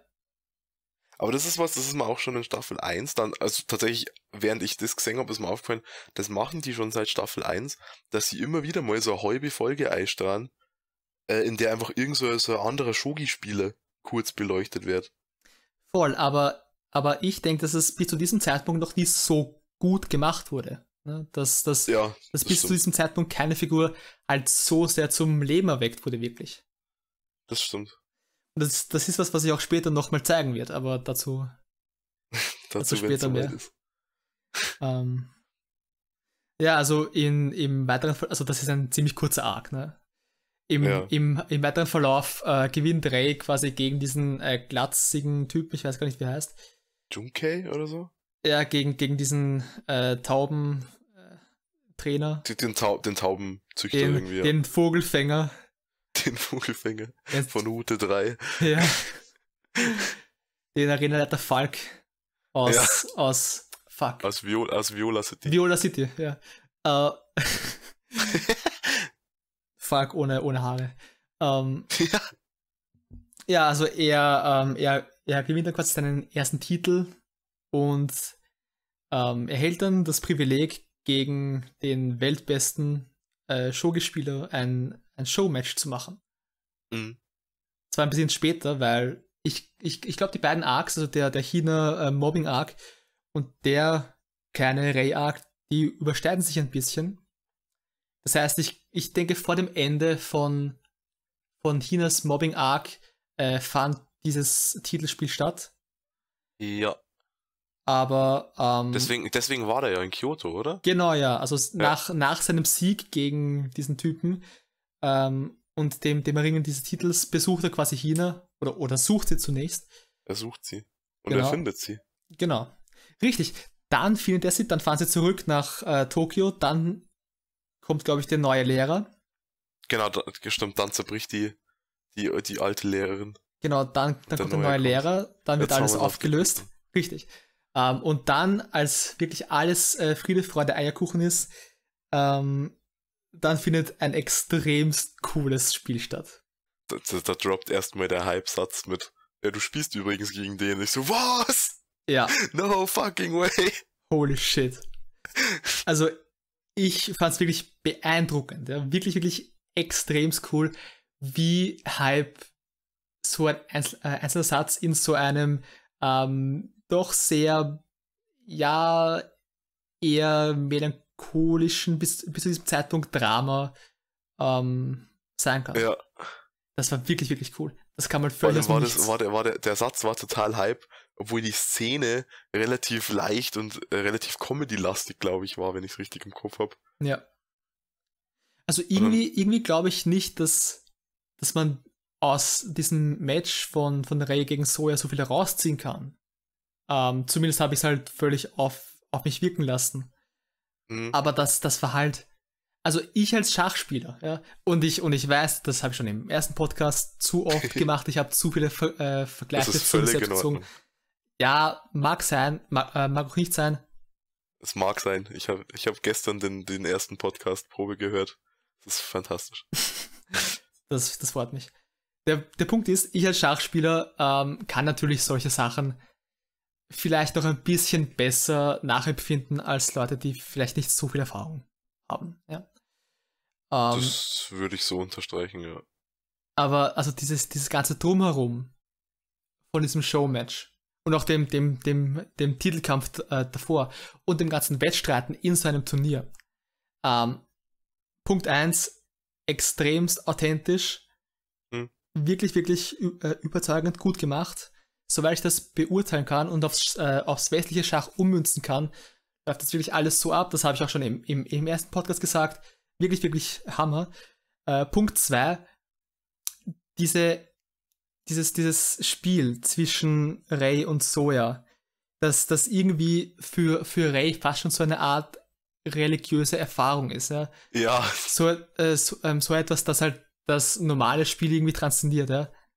Ich bin mir nicht sicher, ob ich sowas schon jemals hatte, aber das ist halt etwas, wovon jeder Spieler träumt. Ne? Das ist, ja, also absolut. das ich persönlich hatte so ein Spiel, glaube ich, noch, noch nie so, so, so extrem zumindest.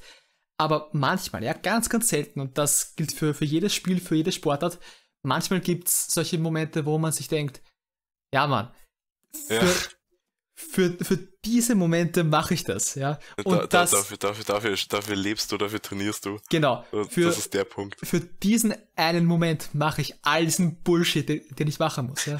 ja. Für diesen einen, äh, äh einen Moment nehme ich all die schmerzhaften Nieder äh, äh, Niederlagen gerne in Kauf. Für diesen ja. einen Moment nehme ich all das Training gerne in Kauf. Das ist es vollkommen wert, ja. Und das kann ich fühlen. Das war, das war also so, so überzeugend, so, so stimmig, ja. Ich kann es nicht, nicht wirklich in, in Worte fassen, aber boah, Alter. Es war, es war so, so krass irgendwie. Vor allem, weil Ray da ja hingeht und irgendwie gefragt wird, was er sich von dem Spiel erhofft und er sagt, er sagt ja irgendwie nur so, ja, ich schaue halt, dass es nicht zu schnell vorbei ist. Also, dass er nicht zu schnell verliert quasi, weil also er geht ja nicht davon aus, dass er gewinnt. Aber es ist halt trotzdem so, er hat da voll Bock drauf und du hast als Zuschauer auch voll Bock drauf, obwohl du weißt, er kann nicht gewinnen oder er wird nicht gewinnen. Und irgendwie, glaube ich, kommt schon rüber, dass Soja auch ein bisschen Bock drauf hat. Ja, wobei ich sagen muss, ich dachte mir nach, nach, dem, nach dem Match und nach diesem ganzen kleinen Mini-Arc, den die da noch irgendwie durchleben, dachte ich mir, ja, jetzt weiß ich mehr über Soja. Und dann habe ich mir einmal meinen ganzen Notiz Blog zu Soja durchgelesen und dachte, also eigentlich weiß ich immer noch nicht wirklich viel über ihn. Was schade ist, weil ich würde gerne wissen, wie der zu seiner Position, also dahin kam, wo, er, wo er jetzt ist. Weil, also wenn ich, äh, wenn ich mir die ganzen anderen äh, Showgespieler anschaue, die so ähm, mehr beleuchtet werden, ja, mhm.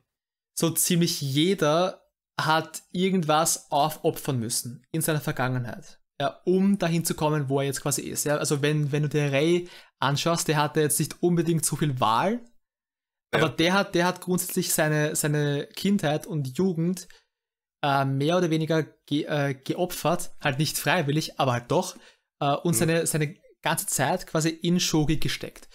Nikaido mhm. hat das gleiche gemacht, halt auch nicht mit so viel Wahl. Er hat halt durch seine Gesundheit äh, nicht viel mehr machen können, ja. Shibada hat das gleiche gemacht. Er hat halt Stimmt, ja. nicht viel mehr Beschäftigung gehabt, beziehungsweise er hat halt freiwillig, halt mit, mit, mit, äh, mit mehr Entscheidungsfreiraum sich dafür entschieden, so viel Zeit und so viel Aufwand dem Shogi zu widmen. Und auch Stimmt, ja. Yanagihara hat sein ganzes Leben dem Shogi gewidmet und ist aus diesem Grund halt da, wo er jetzt ist. Mhm. Und mit diesem Hintergrund also Soja mag zwar ein Wunderkind sein und der Gott des Shogi oder, oder was auch immer, aber wie viel Talent du hast, um an die Spitze zu kommen, musst du halt einfach Arbeit reinstecken. Ja. Und ich denke mal, also ausgehend von den anderen Figuren steckt niemand wirklich grundlos oder, oder, oder leichtfertig wäre das, das, das, das bessere Wort. Äh, niemand steckt leichtfertig so viel Zeit und, und Arbeit in das Shogi hinein. Das heißt, irgendwas, und das liegt vielleicht an der, an dem Umstand, den Soja dann letztendlich ausmacht und den wir erfahren, hm. ähm, als das Match vorbei ist. Äh, Spoiler-Alarm, äh, Soja ist taub. Hm. Vielleicht liegt es daran, dass er durch seine, ich nenne es mal Behinderung, weil im Grunde ist es das, ähm, dass er dadurch zum Shogi fand und durch, durch seine Vergangenheit halt dann so viel Zeit rein investieren konnte. Punkt ist, ich möchte mehr dazu sehen. Ja, same. Also von dem, von dem bisschen, was wir zu äh, Shoei erfahren haben und dieses, diese, diese Erkenntnis, die Raider hat, war auch Hammer gemacht. Wirklich. Du meinst die mit dem, äh, als der Finger, als die Fingerspitze irgendwie so ein, so ein, so ein Stich gibt, also den falschen Stein legt? Oder welche Erkenntnis meinst du? Die, dass äh, Soja taub ist. Ach so. Ich dachte, du bist äh, zurück zum Spiel. Ach so, nein, nein, nein. noch nicht, noch nicht, noch nicht. Okay. Ja, stimmt. Das war halt, ja, Hammer. Aber. Ah, das war so geil. Aber ich finde ähm, an Soja total interessant, äh, dass der, also ohne dass du jetzt, also man weiß, er ist taub und er, ist irgendwie der beste äh, Shogi-Spieler. Und er, mehr weiß man ja eigentlich nicht. Aber ich finde, dadurch, dass der ja irgendwie immer irgendwie als, als, als, als Wunderkind und Shogi-Gottheit und so gesehen wird, finde ich den total interessant inszeniert, weil der auch immer so in, in weiß oder in, wenn dann in grau maximal irgendwie gekleidet daherkommt. Und er, er strahlt schon irgendwie sowas, sowas Überlegenes irgendwie aus. Sowas also, Himmlisches, ja. Ja, also wenn der dann in diesem, in dieser traditionellen Kleidung da, da ankommt und in diesen Raum reinschwebt, mehr oder weniger. Äh, und dann haben sie es aber irgendwie geschafft, dass er trotzdem auch irgendwie was Unheimliches an sich hat, wenn der dir so gegenüber sitzt. Findest du? Ja, ich finde, das ist so, wenn der, es gibt irgend so einen Shot, in den äh, äh, Ray ihn betrachtet und du dann quasi nur Soja als Bild hast und der ist dann durch wahrscheinlich irgendwelche Schattierungen und so, wirkt der irgendwie, der hat was, was, was, was weit entferntes. Er wirkt irgendwie kühl. So, er ist, der ist ganz woanders wie du. Und das macht ihn so ein bisschen unbehaglich. Also jetzt nicht im direkten Sinn, aber in einem, in einem übertragenen Sinn. Es ist irgendwie ungut, du hast da den Typen gegenüber sitzen, der so, so viel weit, so, so weit über dir steht. Also, du meinst ähm, rein, was die Spielstärke betrifft, oder was? Ja, ja. Ach so, okay, ja gut, also. Ja, also ich, ich meine es nicht als Person wirkt der nicht bedrohlich. So. Ja, okay, gut. Das, dann habe ich dich da falsch verstanden, ja. Ja, aber es, also ich denke, das, das war in dem Spiel was, was, was mir halt aufgefallen ist, dass der irgendwie was, was sehr, sehr überlegenes und äh, also er wird, er wird irgendwie interessant inszeniert, finde ich. Ja, ich meine, Ray erwähnt ja auch, dass, dass Sawyer ähm, so viel besser ist als er selbst, dass er irgendwie ähm, unzählige Spiele bräuchte, ähm, bis er mhm. überhaupt eine, eine, eine Idee davon bekommt, wie viel besser er ist. Ray kann es ja gar nicht wirklich äh, einschätzen, wie viel besser so er ist. Ja, stimmt. Halt einfach, dass er so, so überlegen ist, dass er quasi alle, alle Skalen für, für Ray sprengt. Also, ne? ja.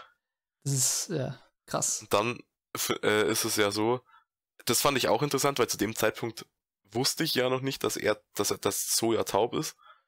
Ähm, dieses ganze Spiel von Ray gegen, gegen Soja passiert aus der erzählerischen, also aus der Erzählerstimme rein von Ray. Weil normalerweise hast du in die, in die anderen Matches von Ray hast du immer das, dass du auch einen Einblick in die Gedankenwelt vom Gegner kriegst. Und das hast du in dem Match nicht. Und das, das einzige Mal, wo, wo Soja spricht, ist, wenn Ray nichts sagt, sondern nur so auf seine Hand schaut. Mhm. Äh, wo, er, wo er irgendwie über diesen, diesen Impuls nachdenkt, wo er den Stein falsch gelegt hat.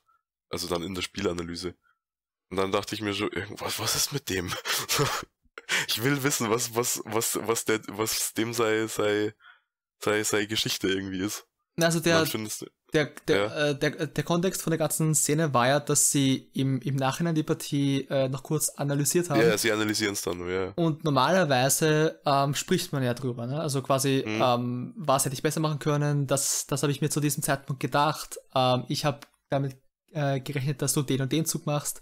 Ja. Sowas halt, ne? Und ähm, Ray hat instinktiv, weil er äh, quasi noch in dem Mindset, in diesem Flow-Mindset äh, von der Partie war, hat, hat halt instinktiv angefangen, äh, die Züge von der, von der Partie nachzuspielen und diese, mhm. diese kritische Stellung aufzubauen. Und so er ging, er ging halt voll drauf ein und die beiden haben halt einzig und allein über Shogi-Züge kommuniziert miteinander. Ja.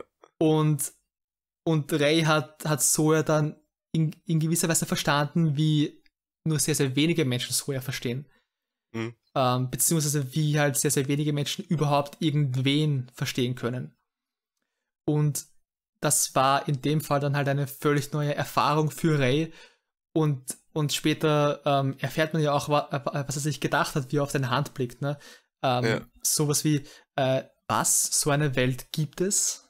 Mhm. Oder sowas in die, in die Richtung. Und so er spricht dann quasi, ja. Also so, ja, so, genau. so, so, so, ist es. So ist es. Ja, genau. genau. Es, es, es sagt ja dann irgendwie ganz interessant wieder, dass äh, Ray gar nicht so unterschiedlich, also weil es wird ja immer viel drüber, also wird ja immer wieder mal gesagt, dass Ray irgendwie der nächste Medien wird, weil die ja durchaus Parallelen zueinander haben. Äh, und das ist ja dann so gesehen wieder äh, eine weitere Parallele, die dafür sprechen könnte. Ja, die beiden sind halt in diesem ähm, Moment zumindest vorkommen auf einer Wellenlänge. Ja. Und da, okay, da, holy shit, das, mir ist, mir ist gerade ein richtig cooler Gedanke gekommen. Mhm. Picture this.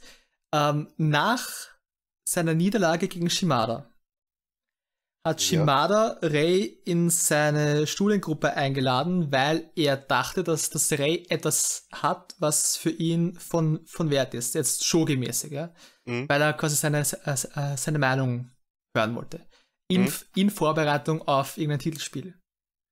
Mhm. Wie cool wäre es, wenn Soja Ray als Sekundant für, für, für irgendein Titelspiel mal zu, äh, zu sich holt und mit dem dann irgendwie trainiert. Oh shit. Holy shit, wie cool wäre das? Oh shit, wie cool. Weil, also auch, auch in der westlichen Schachwelt ist es so, dass äh, vor, vor Weltmeisterspielen, äh, äh, mhm. also Weltmeisterschaften finden recht unregelmäßig statt. Mittlerweile, also Carlsen hat, glaube ich, äh, festgelegt, dass sie alle zwei Jahre jetzt stattfinden. Mhm. Und das Kandidatenturnier, wer der Herausforderer wird, äh, findet irgendwie über ein halbes Jahr vor der tatsächlichen Weltmeisterschaft statt oder, oder irgendwie sowas, okay. ja, so halt mehrere mhm. Monate. Das heißt, die beiden äh, Kontrahenten haben dann monatelang Zeit, sich aufeinander vorzubereiten, ja, monatelang. Und die beiden spielen meistens dann keine, äh, keine anderen Turniere mehr, weil es einfach so wichtig ist, sich auf diesen ja. einen Gegner vor, äh, vorzubereiten. Und ähm, normale, also normalerweise immer, und sich quasi beide Spieler dann andere richtig, richtig gute Schachspieler quasi in ihr Team als Sekundanten. Und ähm, das, das sind quasi so Assistenten, wie es Ray für Shimada war, mhm. Die halt äh, Testpartien spielen und ähm, Partieanalysen durchführen und in der Eröffnung halt auch äh, forschen nach Varianten, die äh, halt gut zu, zu, äh, zu spielen werden. Punkt ist, die halt ähm, gute Trainingspartner in der Vorbereitung auf diesen Wettkampf sind. Und das, das müssen gar nicht äh, Spiele sein, die annähernd so stark sind wie die Kontrahenten selbst. Das können halt auch Spiele sein, die halt deutlich schlechter sind, halt was, was die reine Spielstücke betrifft. Aber ja. wenn sie irgendwas von Wert haben für diesen Teilnehmer, für den, für den Herausforderer zum Beispiel, dann wird diese Person einfach in das Team geholt. Das heißt, so war es ja auch bei Shibada und, und Rei. Äh, ja. die, die waren ja auch von der, von der Spielstücke her halt schon ziemlich, ziemlich äh, krass voneinander entfernt. Und ich kann mir auch vorstellen, dass in einem passenden äh, Szenario halt Ray auch in, in so eine Art Team äh, Soja kommt. Wenn es sowas auch mhm. im, im Shoki gibt. Und das wäre Hype. Aber das, das wär, ist. Das, das wäre richtig Hype. Das ist reine Spekulation. Aber wie gut wäre das? Holy shit. Das wäre so geil. Ich will das. Lese ich, jetzt, lese ich jetzt im Manga voraus, ob das kommt oder nicht. Vor allem wird es ja auch noch äh, Rays Entwicklung halt noch mehr kickstarten. Ja, klar. Weil, weil Ray wurde ja gefühlt schneller, besser, nachdem er mit Shimada trainiert hat.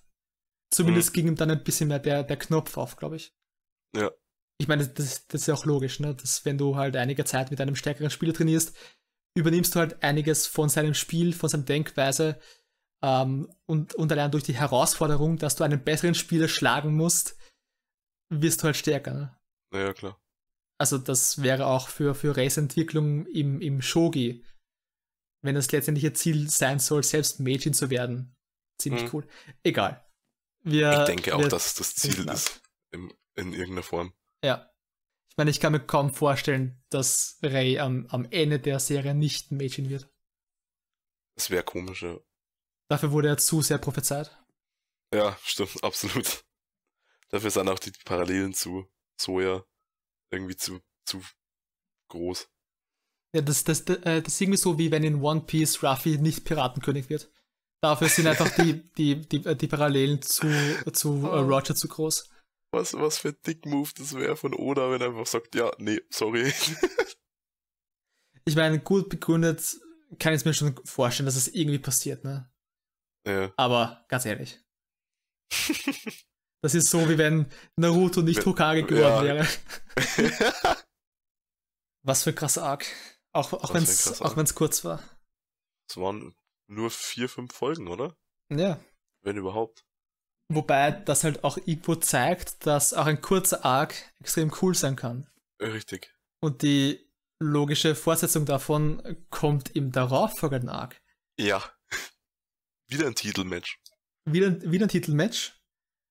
Wobei die Ansätze davon ja auch schon Folgen zuvor quasi ja, ja. Äh, da waren. Ne? Also es, es äh, beginnt ja damit, dass neben diesem Showmatch zwischen Rey und äh, Shoya, äh, Soya, ähm, ich habe jetzt irgendwie an, an, an A Silent Voice gedacht. Keine Ahnung ähm, dass halt neben, äh, neben diesem Showmatch ähm, halt auch dieses echte Titelmatch stattfindet, das halt viel, viel weniger promotet wird. Zwischen Shimada, der sich ähm, wieder hochgekämpft hat nach seinem kleinen Tief, nach dem Verlust gegen Soja, mhm. ähm, gegen Yanagihara. Und ja, äh, Yanagihara war bis zu diesem Zeitpunkt ja ein ziemlicher Nebencharakter, der eigentlich nur zu sehen war, wenn es irgendwas zu kommentieren gab. Ganz ehrlich, ich habe am Anfang gedacht, das ist diese, diese Vorstandspräsident von dieser Shogi Association oder was auch immer, bis die zusammen in einem Raum waren. Dachte ich auch kurz, ja. ja, also der, der war halt echt nicht so, so oft zu sehen, wirklich. Ne? Oder, oder, oder hat nee. er halt nicht so wirklich eine, eine, eine tragende Rolle bis zu diesem Arc. Ja. Und ganz ehrlich, ich glaube fast, das ist mein Lieblings-Arc in Staffel 2. Na, meines der Hina-Arc. Der, der war, der war so krass. Wobei alle irgendwie stark waren. Ja. Ich weiß nicht, ich fand es ziemlich bemerkenswert, wie Yanagihara dann zu seinem Sieg kam letztendlich. Also. Durch die Kraft der Freundschaft. Das meine ich gar hm. Das meine ich jetzt weniger, sondern was Sangatsu für, äh, für mich ein bisschen auszeichnet, ist äh, neben all dem, worüber wir schon gesprochen haben, die Tatsache, dass ähm, die Matches selten wirklich voraussehbar sind. Also die, die, die Ergebnisse der Matches. Mhm. Manchmal, so wie bei äh, Ray gegen Soja, kann man sich schon denken, klarerweise. Ja, klar. Aber, also beispielsweise aus der ersten Staffel, äh, wie, wie Ray quasi vorhatte, ähm, Godo zu crushen und auf dem Weg dahin zu einem kleinen Zwerg namens Shimada äh, noch, doch, äh, noch mal so wegfegen musste. Das war halt auch irgendwie unerwartet, ne? Und ja. ich fand die ganze Geschichte von Shimada, angefangen von diesem Spiel gegen Ray, wie er äh, sich auf Soja vorbereitet hat, mit seiner ganzen Backstory von seinem Heimatdorf, mhm. von dem ganzen Training mit Ray, von seinem äh, Tief, äh, das er quasi nach dem Verlust erlebt hat, und von seinem Kampf zurück an die Spitze. Das, das war halt der Moment, an, äh, an dem in jedem anderen Anime, zumindest schonen Anime, ähm, Shimada gewonnen hätte. Klarerweise. Ja, habe ich mir gedacht. Aber fuck that. Wir featuren einen alten Knacker, der bis zu diesem Zeitpunkt nicht im Spotlight war. Wir, wir machen ihn für zwei Folgen zum Main Guy und wir geben dem innerhalb von wenigen Minuten so eine geile Backstory. So eine, ja, es, war eine war eine gut nachvollziehbare. Ja, richtig heftige Backstory, die mit den ganzen äh, Werten und dem, dem, dem, dem ganzen Punkt von Staffel 2 bisher ähm, auch noch so fest äh, zusammenhängt. Aber trotzdem was, was eigenes ist und machen den so interessant, als Figur in diesen zwei fucking Anime-Folgen, dass es irgendwie doch nicht so schade ist, dass Shimada wieder verloren hat. Ja, like, like, voll. Wie, wie funktioniert das? Ich hab's Was? nicht verstanden. Vor allem war das, so, so, to top it all off, war das Spiel so mega intensiv. Ja. Also das tatsächliche Spiel, so, wo ich dann drin sitze und mir denke, ja, ich habe von Shogi keine Ahnung, aber ich war so äh, voll on edge, so ich war voll drin. Ja, Mann. Alter, das, war das stark. Also die, die zuschauenden äh, Shogi-Spiele haben das ja auch gesagt, aber, aber ich, ich, mhm. kann, ich kann doch mal äh, betonen, wegen solchen Spielen spielt man dieses Spiel. wegen, ja. wegen, wegen solchen Partien, besser gesagt. Aber ja, das ist der Moment, warum du Shogi spielst. Boah, es, es, war, es war wieder so, so bildgewaltig, auch wenn der da in diesen, wenn der da so, so brennt, mehr oder weniger. Ja. Also er, er steht ja da dann und wird irgendwie, was kommt da auf ihn zu? Ich weiß es gar nicht mehr. So, eine, also so eine Lava-Gestalt irgendwie so. Ja, genau. Also er, irgendwie sein, sein Spielstil wird mit Lava verglichen. Er ist, es ist vermeintlich träge und sehr langsam, aber es ist irgendwie unausweichlich. So, das räumt dich halt weg irgendwann. Es war so geil. Vor allem, was, was auch spannend ist und wo man sich auch extrem viel reininterpretieren kann. Wir haben bisher das ganze Thema von Wasser gehabt. Mhm, so immer gedacht. Und jetzt brennt da einer. Ja. Und er brennt immer noch. Ne? Weil, ja. weil ja, weil ja die, die ganze Thematik war, dass, dass der Kollege von, von dem ähm, das, das Gefühl hat, in einem verbrannten Feld zu stehen. Mhm um ihn, äh, um ihn herum wächst nichts mehr und er hat quasi hier nichts mehr zu, äh, zu suchen und wer, wer, wer ist dieser Mensch noch ohne seine, seine Arbeit? Aber fucking Yanagi Harakisho brennt noch. Er brennt, er zündet sich ja mehr oder weniger selbst wieder an. Ja. Durch, durch die ganzen, durch die Kraft der Freundschaft. also durch die, durch das, dass er sich ja so ein bisschen als der, der letzte, so der, der letzte Typ, der noch irgendwie steht und in denen seine, seine ganzen, seine ganzen Kollegen und Freunde irgendwie vertrauen. So, äh, also klar spielt er für sich, aber er möchte ja die auch irgendwie nicht enttäuschen, so.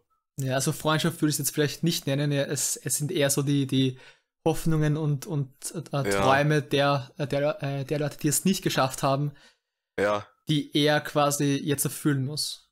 Die, wo, wo, wo quasi seine, seine bisherigen Kameraden quasi ihre Hoffnungen in ihn gesetzt haben und er ist quasi derjenige, der, der das alles ver äh, verwirklichen muss. Ähm, Jahr um Jahr um Jahr. Ja. Und er wird ja dann Oder auch äh, zu Recht belohnt. Als ja. der, der ewige, ich habe den Namen des Titels vergessen. Kisho. Kisho. Äh, ja. Auf jeden Fall, äh, weil er ihn zum zehnten Mal, glaube ich, gewonnen hat oder so. Ja. Ja, also es war, es war so krass, weil der war halt, der war in der ersten Staffel, meine ich, ist der ja gar nicht vorgekommen. Mhm.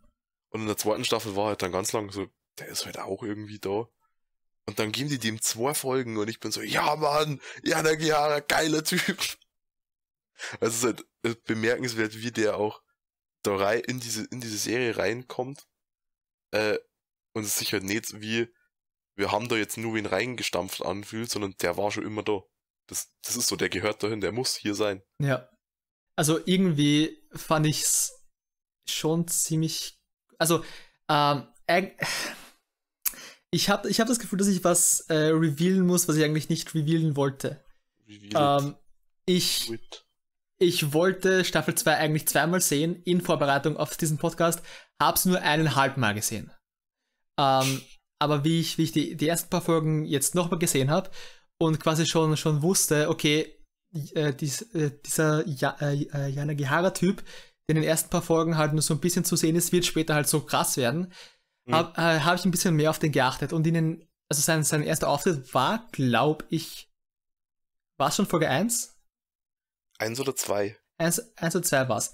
Aber also in, in Folge 2 saß er zumindest mit den ganzen anderen in diesem Raum und hat quasi die, die letzte Partie, glaube ich, zwischen Soja und, äh, und äh, Kumakura mhm beobachtet und alles, alles, was in diesen Szenen passiert ist, hat die Erfahrung und die Klasse und die Stärke von Yanagihara so sehr unterstrichen, ähm, was man in dem Moment aber gar nicht merkt.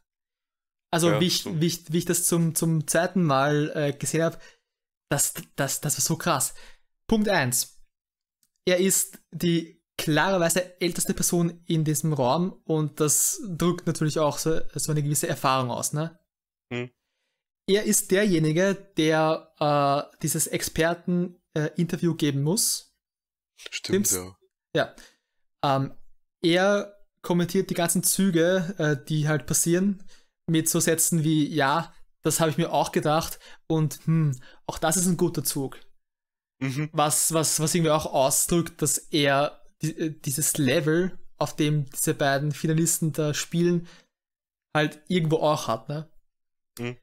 Dann, als er, als, er, als er davon spricht, äh, wie sich jemand fühlt, der einen Titelwettkampf äh, verloren hat.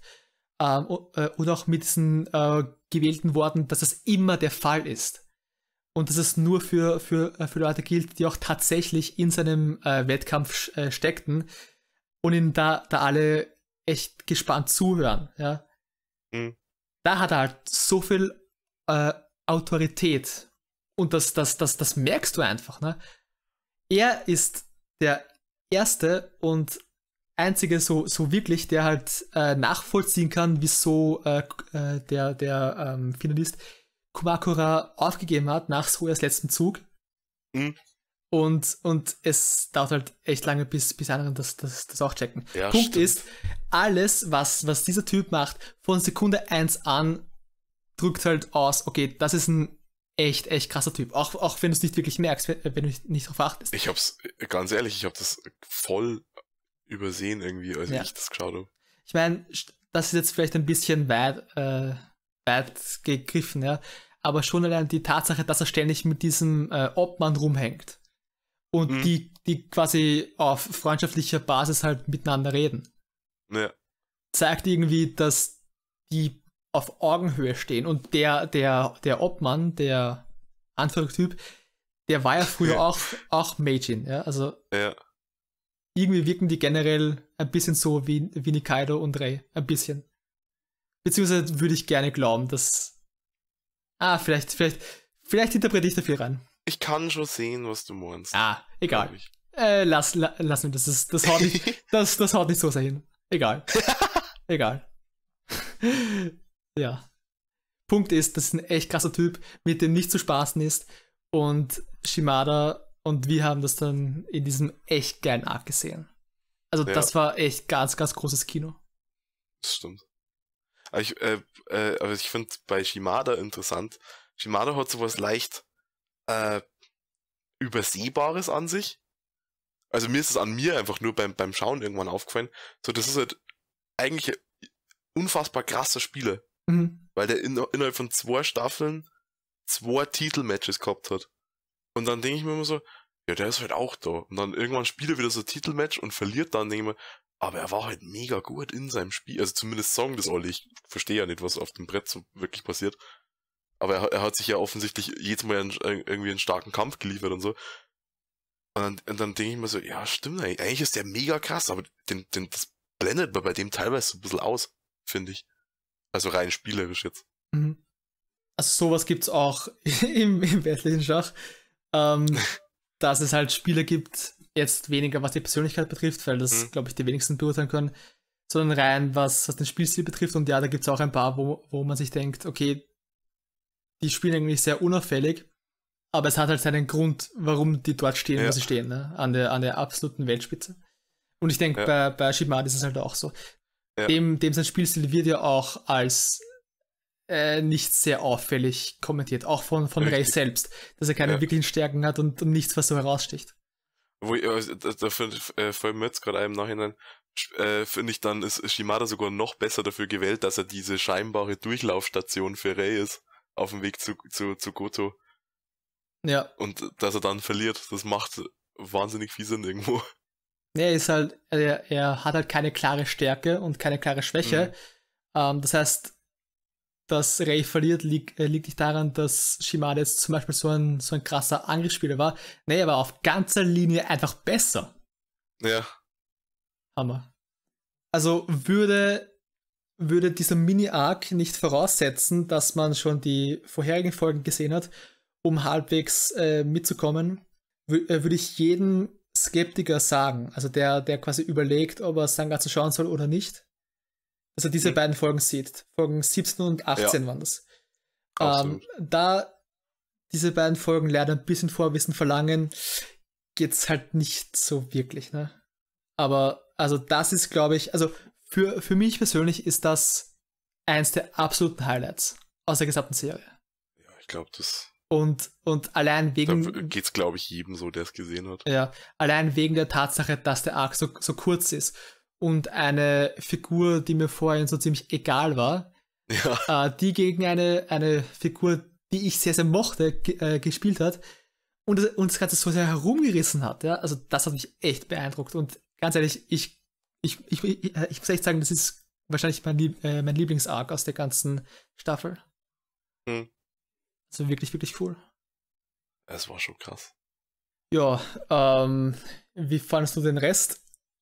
Ach, ich fand den Rest irgendwie so sehr, sehr wholesome irgendwie. Mhm. Also so direkt vom, vom Post-Match, nachdem er Nagihara gewonnen hat.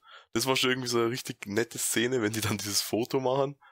Äh, und dann geht's ja darum, dass, dass Hina irgendwie auf die Oberschule muss und ihren, äh, ihre Aufnahmeprüfung machen muss.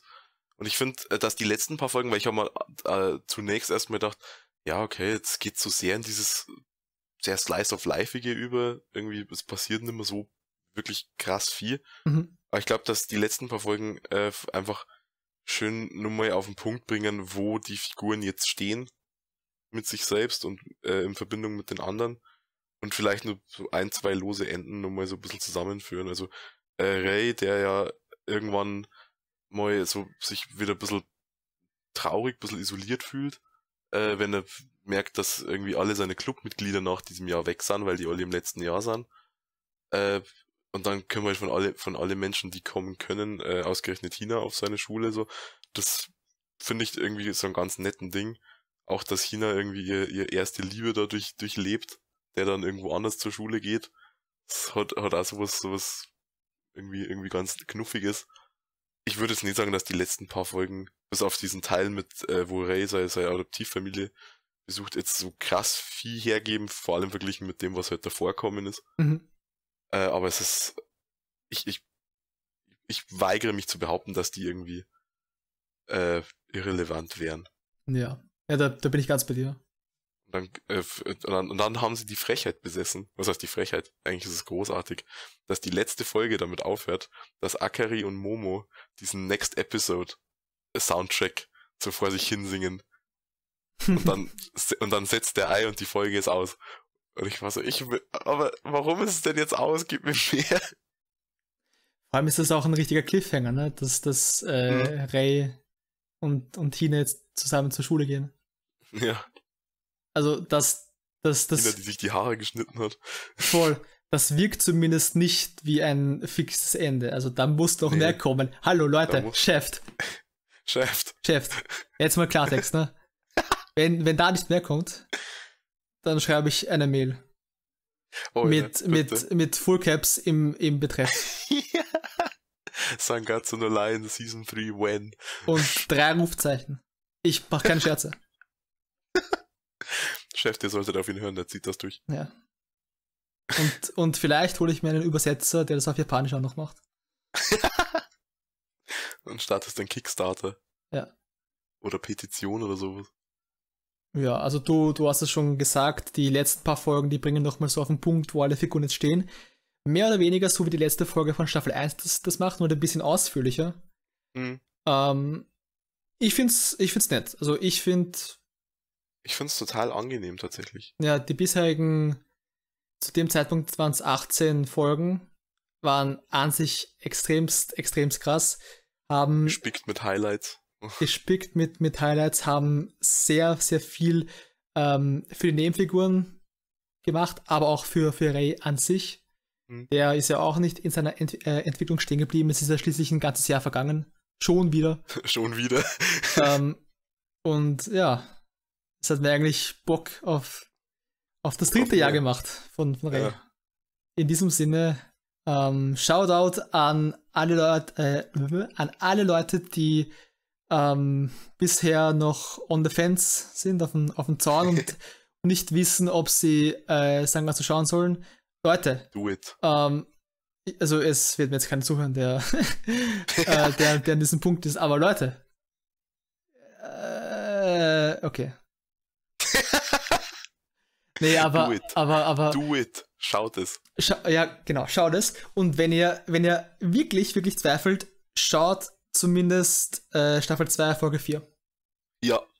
Weil ich denke, und das könnt ihr auch äh, Leuten empfehlen, die ihr kennt und die nicht sicher sind, ob sie die Serie gu äh, gucken möchten, ähm, sagt ihnen, sie sollen Folge 2 Staffel, äh, äh, Staffel 4 wär, wäre schön. Staffel, Staffel 2, Folge 4. Staffel 2, Folge 4 schauen. Ähm, das ist, nochmal zum Mitschreiben, äh, Spoiler-Alarm, der Anfang so ziemlich äh, vom Hina Mobbing Arc, wo quasi Hina nach Hause kommt und erstmal die ganze Geschichte, was in der Schule so vor sich geht, erzählt wird.